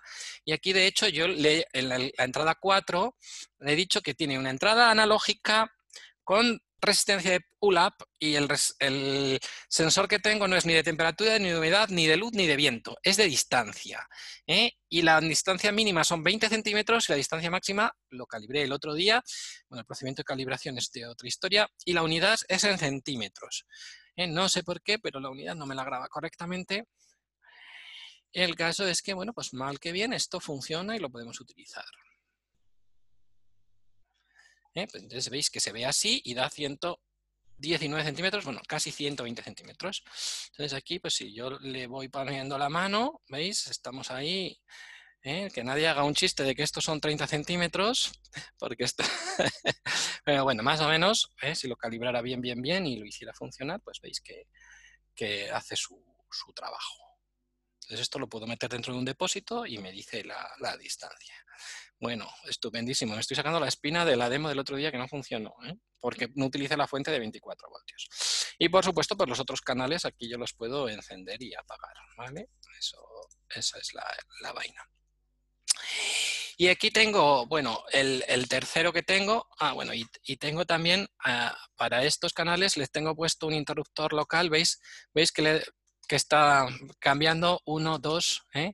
Le tengo puesto en la entrada 1 un interruptor y si le hago doble clic hace el 2, se hace el 1, puede interpreta en las entradas las, las escenas. Estoy pulsando aquí el interruptor, es que no os lo puedo enseñar porque está el cable. Y triple clic, doble clic, esto lo podría utilizar como entrada. O podría utilizar el interruptor cambiando los parámetros para que encendiera o apagara las luces. Lo está, lo está haciendo. Bueno, el tercero que tengo aquí es este que lo he puesto en la cocina y es uno donde he puesto una tira de LED RGB a 24 voltios y en el cuarto canal he puesto una tira blanca, de manera que si yo le hago así o le hago así, pues la tira blanca se, enciende, solo la tira blanca, y con este controlo las otras, las otras tres, ¿vale? Y de nuevo, pues tengo aquí las escenas y tal. Pero la curiosidad que tengo aquí, que en el cuarto canal estoy utilizando solo la tira blanca, mm. ¿vale? Puedo apagar todo, puedo encender todo. Entonces, bueno, pues este sería el uso con, con Fíbaro. ¿Vale? ¿Dudas, preguntas, comentarios? Sí, tienes, tienes eh, bueno, Carlos, era referente a lo del color, que cuando al blanco que, sale en la tira LED cuando pones todos los colores a tope, el rojo, el, el rojo, el verde y el... Y a ver, luego que lo dice aquí, dice sí, pues es un blanco roto. Te pregunta José Antonio Rojo eh, que si tiene algún parámetro para interlock. No sé lo que es interlock. Por favor, José Antonio, explícamelo más y te lo intento contestar. Esa interpretación de escenas también aparece en Edomus, lo vamos a ver ahora. Dice, a potencia media también el color de la mezcla, pero con menos intensidad. Es lo mismo con el sistema DMX en espectáculos. Bueno, el DMX es el protocolo que se utiliza en orquestas, en espectáculos, en mm. teatros, para controlar todas las cosas que ahí se mueven, el telón, cosas que son imagen, etcétera, pero sobre todo para controlar las luces y sincronizar las luces con la música, ¿vale? Para los que no lo sepan. Bueno, pues si no me decís otra cosa, paso a intentar enseñaroslo esto mismo en Edomus. Entonces, que no es igual, ya lo eh, sabemos. Esto es Miedomus, o uno de ellos. Ah, bueno, no he terminado de explicarlo, pero aquí, ya que estamos con el mundo de RGB aquí yo tengo eh, las luces Philips UE eh, y puedo encenderlas. No sé si se ve allí un poco detrás de mí, donde está ahora mm. Ariel, se ve ahí una luz amarilla. No se ve muy bien. No se ve, puedo encenderlas o apagarlas y aquí pues incluso pues puedo cambiar, a ver si le cambio a rojo. A ver qué podemos hacer por aquí, si se ve algo. ¿eh? on, off. ¿eh? pues también puedo, bueno, esto está integrado con Philips Hue y tengo toda la gestión de color de las Philips Hue. Bueno, si me paso al Edomus, vale, gracias. Espera, espera, antes de pasarte, eh, mira, justo lo que te comentaba antes José Antonio Rojo, que le has preguntado. ¿A lo del interlock? Hmm. ¿Qué dice? ¿Qué te explica qué es para el interlock? Espera que voy a terminar de compartir pantalla, a ver qué me estoy haciendo. Que cuando se enciende una entrada, te apague antes la anterior. Por ejemplo, para persianas, pues funciona, es lo que dice, que funciona así. Ah, el uno, cuando se enciende, te apaga el outlet y viceversa. Un mecanismo de bloqueo o enclavamiento. Eso eh, es. Entiendo lo que me preguntas, pero no sé, no tengo idea de que eso se pueda hacer. ¿eh? Eh, tendría mm. que ser un poco con lógica interna y con reglas, sería complejo. Yo no pondría mi mano en el fuego de hacer un enclavamiento de entradas con este módulo. Con uno de persianas sí, porque está pensado para que haya enclavamiento entre las entradas y jamás se encienden las dos salidas a la vez. Pero con este no. Con este no creo. Bueno, vamos a ver un poquito en Edomus si queréis. Mm, a ver, ¿veis ahí mi pantalla? Sí, ¿no? ¿Miriam? Sí. Bueno, pues en mi Edomus, este es mi Edomus, aquí de nuevo en el Edomus tengo integradas las luces de Philips UE y tengo por aquí en algún sitio un lugar que pone tiras de LED. Entonces, ¿aquí qué tengo? Bueno, pues para tengo el consumo de, yo tengo dos tiras de LED, tengo el consumo del módulo, tengo que puedo mm, decirle al tanto por ciento que lo quiero en uno y en otro, o puedo elegir unos colores predeterminados. En fin, una fiesta bastante guapa. Eh, lo que yo tengo aquí montado mejor. Entonces, veis aquí, por ejemplo, pues puedo elegir una serie de colores predeterminados que yo he pensado. Bueno, pues vale. Mucha gente me dice, ¿dónde está la gestión de colores? Es una porca. Bueno, pues eh, es, lo que tenemos. Yo aquí tengo definido una escena, a ver si quiere funcionar, y le doy colores arcoiris on. Entonces, ¿qué hace esta escena? Pues lo primero, baja las persianas para que haya luz y empiezan a hacer las tiras de LED la secuencia de arcoiris. Ahí las veis un poco ¿eh? y, veis, se nota bastante, sobre todo la del aquí a la izquierda, se nota que son de 24 voltios, que tienen muy buen brillo y se ve bastante bien. Ariel, ¿me apagas la luz del techo, por favor, toda? Que se vea esto mejor. Y ahí veis que va haciendo la secuencia del arco iris, ¿vale? ¿Veis? Va cambiando sola. Y esto, bueno, pues, eh, ¿cómo lo he hecho? Pues muy sencillo, lo podemos ver en un momento en el Edomus, por supuesto, incluido el módulo, ¿eh? tiras de LED eh, pues nada, vamos a ver las reglas asociadas y aquí si vemos la regla, ¿qué dice la regla? Cuando le doy a, las, a la LED arcoiris on, lo que quiero es que mm, eh, pues se bajen las persianas y en las dos tiras de LED se dispare la macro el arco iris. Y ahí veis que va siguiendo la macro el, arco iris. ¿vale? Si le doy al off, pluf, pues hace la escena contraria. Se suben las persianas y se apagan los LEDs. Vamos a ver un poco la, definición de esta regla. ¿Eh? LED arcoiris off, pues lo que hace es lo contrario. Si le pongo en off, subo las persianas, interrumpo las macros, se párate, deja de hacer el arco iris y como no sé cuándo paro la macro en qué punto le va a pillar, pues hago también el off. ¿Vale? Estoy, estoy con Orión, lo que queremos ver es la macro. ¿Queréis ver la macro? Pues la macro claro. La macro no la he hecho yo, pero bueno, only for your eyes, veamos la macro. Por ejemplo, el LED que está más alejado de mí, que es el del lado del proyector, si vemos la macro del arco iris, oh, aquí no está. Esta macro, ¿dónde está? A ver, ah, no, porque le daba intensidad. Esto está en color, perdón, perdón, perdón. Aquí están las macros. Aquí está la macro del arco iris. Pues nada, 0 segundos verde, 20 segundos azul, 20 segundos magenta, 20 segundos amarillo, cian, naranja, ah, rojo. Repetir la macro. Verde, azul, añil, amarillo, cian, naranja. Bueno, esto, mm, ¿cómo son los colores del arcoíris? Verde, anaranjado, azul, añil y violeta. Bueno, pues más o menos esta es la secuencia. Esta venía de serie. Y alerta con LED, a ver qué pone. Rojo, amarillo, rojo, amarillo, un segundo, un segundo. Rojo, amarillo, rojo, amarillo. A ver, vamos a hacer esta macro, a ver qué pasa. A ver, rojo, amarillo, rojo, amarillo. Alerta con LEDs. A ver qué vemos. ¿Pasa algo? Oh, no hace nada. Ah, está, ahí está. Rojo, amarillo, rojo. Ah, mira, lo veis aquí arriba. Una alerta. Una alerta. Rojo, amarillo, pero no tiene casi... Bueno, una penita. Bueno, si queremos hacer la llamada a esas funciones avanzadas que, tenía, que teníamos en Fibaro, bueno, se puede hacer, pero aquí hay que venir a parámetros Z-Wave, configuración, set, y aquí hay que hacer una llamada por aquí adelante en Active Program, aquí creo que es este, Alarm Secuencia Program, el 38, el 39. Entonces solo se puede hacer eh, o no, perdón, perdón, perdón, es el 72. Aquí, aquí, State en Predefined Program, ¿vale? Aquí, aquí lo arrancas y lo paras. Entonces, claro, tienes que ir a parámetros y cambiar el parámetro. Que yo sepa, o lo haces por programación o no es obvio hacer esto con reglas o con botones o, en fin, es una pérdida, un, problema. Bueno, pues esto es lo que hacemos con, con el Edomus. ¿Dudas, preguntas, comentarios? Aquí esta se ha quedado en azul. Vamos a apagarlo. rojo. Ah, vamos a hacer de nuevo, si queréis, el stop y ya está. Y así se apagará. Eh, de, hecho, esa, esa macro la utilizamos normalmente. Y se pone la oficina como si fuera Navidad. Sí, bueno, yo lo tengo por las noches y sí que... A ver, ¿por qué no se apaga este azul? A ponerlo la de pantalla en cian, por ejemplo. Se pone en cian y aquí le vamos a dar lado pantalla, lado pantalla, lado pantalla. Apagado. A ver si se apaga. Se apagó. Muy bien. Gracias. Gracias, gracias, gracias. Vale, ¿más preguntas?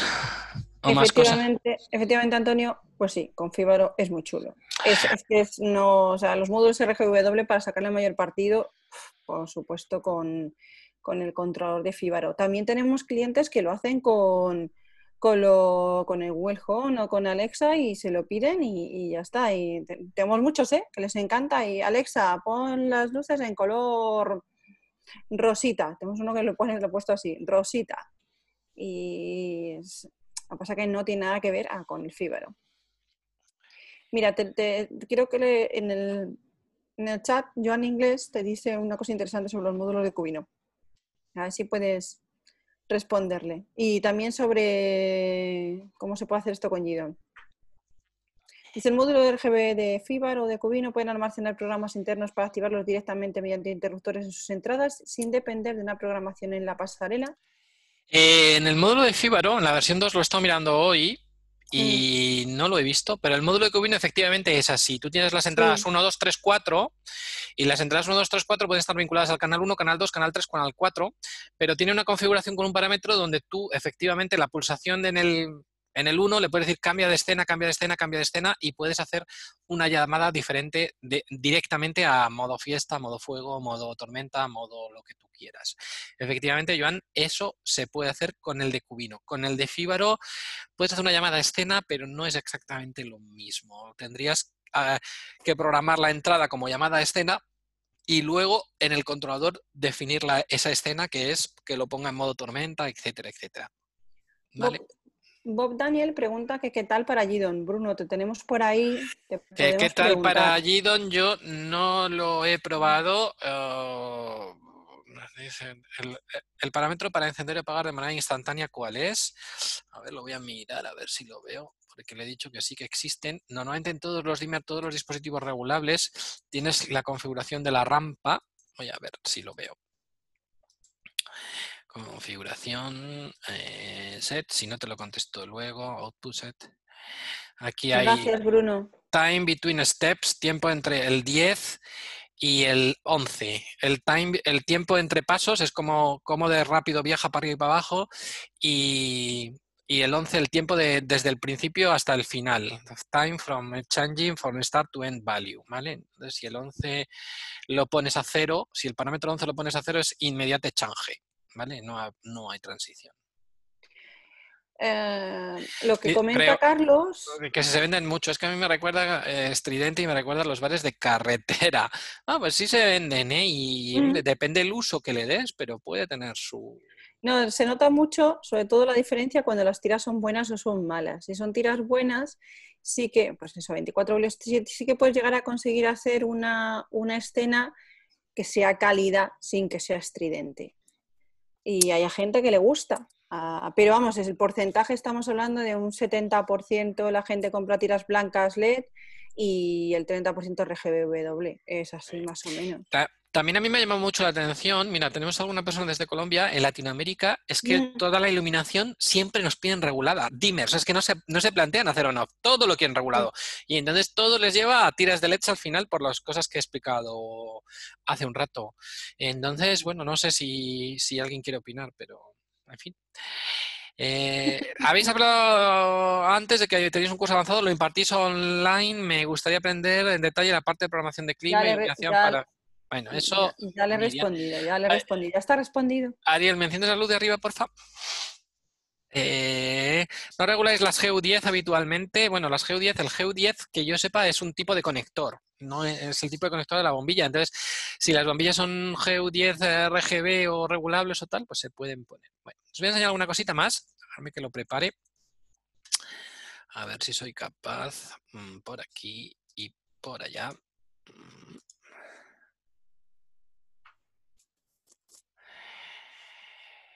No, no, no, no quiero esto. Darme un segundo. Vamos a intentar ver ah, otra cosa. Mientras que lo haces, Antonio, sí, tenemos cursos online. Es que le he respondido también a otra persona por, correo, porque me ha puesto el correo electrónico. Y, sí, una de las cosas que más mm, trabaja Chemi en el curso avanzado es el tema de la iluminación y esquemas eléctricos. Y, y se imparte online, sí, presencial también. Quien quiera venir a Asturias, le acogemos aquí con los brazos abiertos hasta Asturias. No sé, porque os da una pereza venir al norte pero sí, los damos presenciales y la gente que viene a los presenciales les gusta bastante porque, porque es que lo ven todo. En cámaras, ven cerraduras, ven todo. Bueno, pues a ver, eh, si vuelvo a compartir mi pantalla, lo que os quiero enseñar ahora es, bueno, pues este, este es detector de distancia lo tengo puesto con un módulo RGBW sobre el depósito de gasoil de mi casa para saber el nivel de, gasoil, ¿vale? Por diferentes razones no lo conseguí hacer funcionar bien, no es nada fácil, pero bueno, pues sí se, sí se puede hacer, ¿vale? Hay que poner aquí unos valores, hay que cambiar una serie de parámetros, pones la unidad y el resultado pues es este, ¿no? Que, bueno, aunque te salen los RGBW, todo esto no me interesa, aquí me interesa, bueno, pues el consumo y aquí me saldría en centímetros cómo de alto o de bajo está el, depósito. Sería la forma de hacerlo, pero bueno, pues para mi caso fue bastante infernal. Aquí veis el histórico. Tuve que cambiar bastantes parámetros y tuve que poner algunos, ah, algunas cosas especiales eh, aquí, ¿vale? Si miramos en, en la documentación de el RGBW que nos dan los señores de eh, los señores de Edomus, desde que habilitaron esta funcionalidad, eh, pues está explicado por aquí en, en algún documento que creo que es este. Sí, aquí te dicen los, parámetros y cómo configurarlo y cómo configurar las entradas analógicas, ¿vale? Eh, bueno, pues bastante infernal, pero bueno, se puede hacer y, y, bueno, pues yo mal que bien lo conseguí. Lo que pasa es que lo puse ahí en un sitio que es muy estrambótico y, y al final no comunicaba bien y ya perdí la paciencia y bueno, A ver si ahora después de esto, cuando este vuelva a su sitio, lo consigo hacer funcionar y os lo puedo enseñar. Pero se puede hacer con Edomus también. Con Gidon no lo he probado y no lo siento, pero no tengo preparada la demo para Gidon hoy. Mm. Aunque ha dicho Bruno que él ha probado los de eh, Cubino y bien, y entiendo que bueno, pues el 90% de lo que os he enseñado se puede hacer. Y lo que no sé es si con Gidon se puede hacer llamada a las escenas avanzadas. Estas, supongo que con la capilaridad que nos da Gidon sí se puede. Bueno, y para ir terminando, no sé si hay más preguntas. A ver, Gasoil, ¿has mirado con esa casa que tenéis la aerotermia o la geotermia? Sí, claro que lo hemos mirado. Hay paneles solares y muchas cosas. Pero, chico, cuando se puso el gasoil, se puso el gasoil y con lo que cobramos por los webinars no nos da para cambiar la caldera. Perdonadme la broma. Bueno, pues, jejeje, dicen. Bueno, vamos a poner aquí el móvil. Para terminar os quería enseñar un poco con SmartThings qué es lo que podemos tener. A ver si soy capaz. Entonces, bueno, con SmartThings, ahora que me veis en pantalla completa, lo primero que he hecho hoy, para que veáis también alguna cosita más, hemos metido... ¡Uy! casi no se ve. Uy, no llega el cable. ven para acá.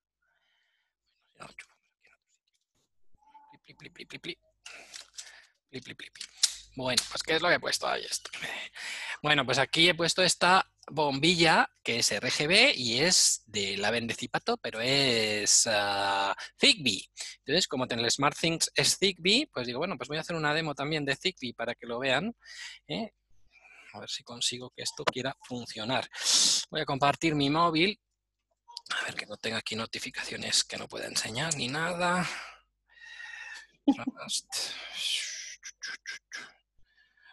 O fuera esto. Vale. A ver, share screen y share iPhone vía cable. Bueno. ¿Veis ahí mi pantalla del móvil, Miriam? Sí.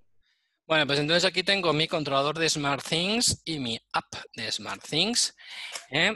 Ah, bueno, y bueno, pues se supone que aquí en el estudio eh, he metido la RGBW Zigbee de Zipato. Aquí lo vais a poder ver un poco en tiempo real en mi pantalla tal. Si le doy, veis que se apaga y veis que se enciende. Bueno, pues esto es Zigbee. Si le doy en las tripas, eh, pues tenemos un control RGB, pues como uno espera. Le puedo poner de color azul, le puedo poner color verde, rojo, lo que quiera. ¿Eh? incluso puedo dimerizar. Y aquí aprovecho para explicaros un poco, voy a ponerlo en blanco, para explicar el concepto este de temperatura de color, ¿vale? Pues esto, como yo os habéis puesto muy así, con lo de la temperatura de color, si lo pongo en blanco, veis que sale blanco, se verá en pequeño, ¿eh? y aquí, bueno, voy a subirle un poquitín el blanco, sube, sube, sube.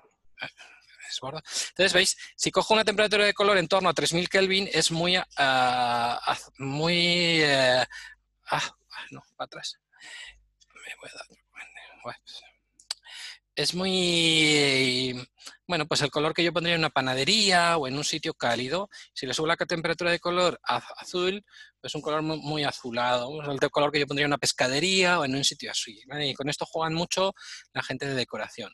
Personalmente he descubierto, por ejemplo, en general en los baños, en las cocinas, queda muy bien el color más frío y en los salones, en las habitaciones, los colores más cálidos. ¿eh? Y en general solemos tener tendencias a colores cálidos. Nosotros aquí en Asturias, una cosa que he descubierto que queda súper bien son los colores blanco frío en el jardín, que es muy verde, que hace un contraste muy, muy bonito o, me gusta más. ¿Vale? Pues este sería el control RGB de una luz y ya lo veis, va por Zigbee. Y luego, bueno, pues este controlador lo tengo metido con eh, como secundario del controlador de Domus y entonces se supone que si le doy aquí eh, y le diera, simplemente si le doy aquí, eh, debería de encender la tira de LEDs. ¿Veis? ¿Veis ahí arriba que se ha encendido la tira de LEDs? Bueno, pues esto lo está haciendo por Z-Wave. Es la misma tira de LED que os enseñaba antes con el Edomus, pero es el, el mismo SmartThemes que aquí con esto enciendo y apago la bombilla Zigbee y con esto enciendo y apago la tira de LEDs que veis en la parte superior de la pantalla. De hecho, pues nada, si entro dentro y cambio el color, pues y todo va bien, debería de cambiar el color. A ver, vamos a intentar poner un verde, a ver si eso se pone verde, parece que sí, o un rojo, que se vea bien el contraste. Parece que se pone rojo, ¿vale? Entonces, bueno, pues veis que sí que aquí lo, tenemos. Eh, no tenemos tampoco, no lo he investigado tampoco mucho, no tenemos llamadas al modo fuego y todas esas cosas. ¿eh?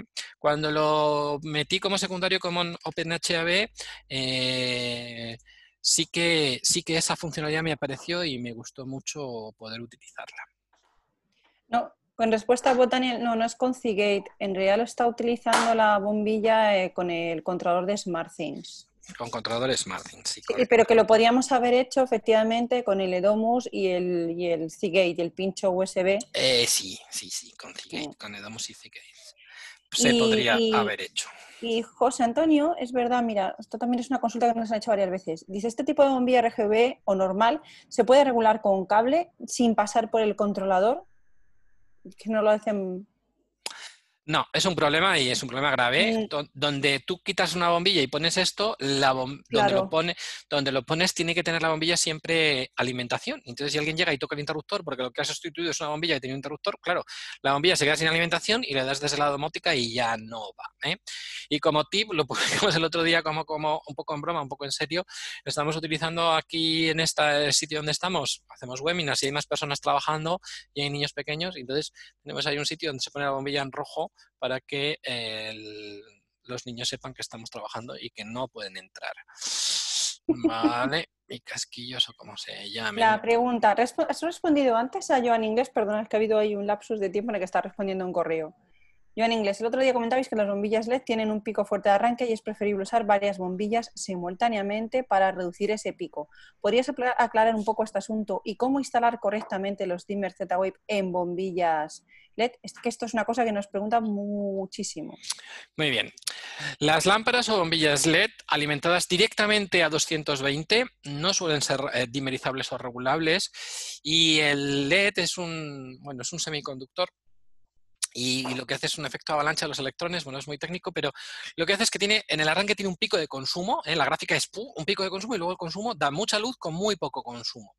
Eh, ¿Qué es lo que ocurre? Pues ese pico de consumo en el arranque puede hacer que el relé se quede pegado y el efecto que vais a encontrar es si tenéis uno, dos, hasta tres eh, LED, pero sobre todo con uno o dos, es que ese pico es muy fuerte y mm, el LED se queda pegado y pues tú le das la orden de apagar, la domótica, el Z-Wave todo el mundo dice que funciona, le das a la tecla, todo el mundo dice que funciona, pero la luz se queda encendida. ¿vale?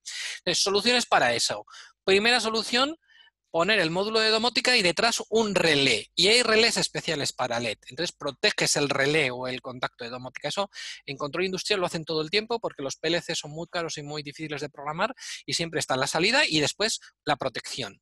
Entonces, solución número uno, poner un relé posterior. Solución número dos, en vez de un relé, poner un limitador de intensidad, que también se compran y limita la intensidad de pico. Solución número tres, interrumpir por el neutro en vez de por la fase. Esto está prohibido por normativa, no se puede hacer, porque siempre hay que interrumpir el encendido el apagado por la fase, pero si tú interrumpes por el neutro no tienes este problema y no se te queden pegados. Y hay gente que lo hace. El reglamento de baja tensión lo prohíbe taxativamente. ¿Vale? Y solución número cuatro, bueno, uh, puede ayudar poner el bypass. En realidad el bypass se pone entre la fase y el neutro de las bombillas, es un condensador que amortigua esto. Luego, ¿y por qué si pongo 5, 6, 7, 8 bombillas, aunque consuma 5 vatios cada uno, no pasa esto? Bueno, porque ese pico, esa necesidad de electrones en intensidad que se, que se provoca, digamos, los electrones pasan todos por el mismo cable, se reparten entre todos. Y entonces la curva del pico es como más amortiguada y ya no pasa tanta intensidad de golpe, es como todos los LED en el momento del arranque demandan esos electrones y tienen que repartirse y es como más amortiguado y ya no se pegan. Entonces muchos clientes me dicen, ¿por qué si tengo los mismos módulos en toda la casa, tengo 5, 8, 10, tal, pum, y solo en el sitio donde tengo uno se me quedan pegados? Sería al contrario, cuando tienes alto consumo se me quedan pegados. Bueno, pues esa es un poco la explicación técnica, Joan. Mm, es lo que puedo contarte. Y Víctor Ruiz, me gusta lo que, bueno, te lo pone aquí en el, en el chat, está, está bien. Para activar las, las escenas. Te dice que te pone parte del manual RGB, donde dice cómo, cómo hacerlo, que lo compres antes, que no tiene RGB, la versión 2. Gracias. Vale, pues sí, hay forma de configurar las entradas para que desencadenen escenas directamente tocando los parámetros. Muchas gracias. Y en realidad también, José Antonio, cuando te ha preguntado lo del tipo de bombilla RGB o normal, si se puede regular con cable, eh, también se refería a los casquillos. Ah, bueno, los casquillos es la forma de conectarlo, no, en teoría no tiene nada que ver. Dices que hay relés especiales para LED, ¿cómo se puede saber? Eh, pues una vez dimos este curso y hablamos de iluminación LED y de muchas cosas en, ese curso en un mayorista aquí de Asturias y, hablaron de que ellos tenían eh, relés especiales para LEDs. Mm, pero la verdad que no te puedo decir marca, modelo, mm, pero sé que existen ¿eh? que se pueden pedir. Mm, bueno, lo investigaré un poco más, José Antonio. No sé por qué, aquí hay una pregunta que está dismissed y no tiene por qué. Dice, y sobre todo de LED digital DMX, creo que se llaman, ¿existe algún controlador Z-Wave? No, no existe... Eh, controladores DMX y Z-Wave. Lo que sí que hay, ah, creo que Zipato lo tenía y, con plugins desde un, desde un GIDON o desde un Zipato o incluso desde OpenHAB puedes ah, acceder a un controlador de MX y de ahí a la instalación de MX. Y el controlador de MX puede ser IP o puede ser por USB. ¿Vale? Esa es la pregunta. Ah, había visto casquillos Z-Wave para saber si tiene entrada in. Bueno, espera, voy a enseñaros uno. Un momento. Sí, cierto. Que lo tiene ahí.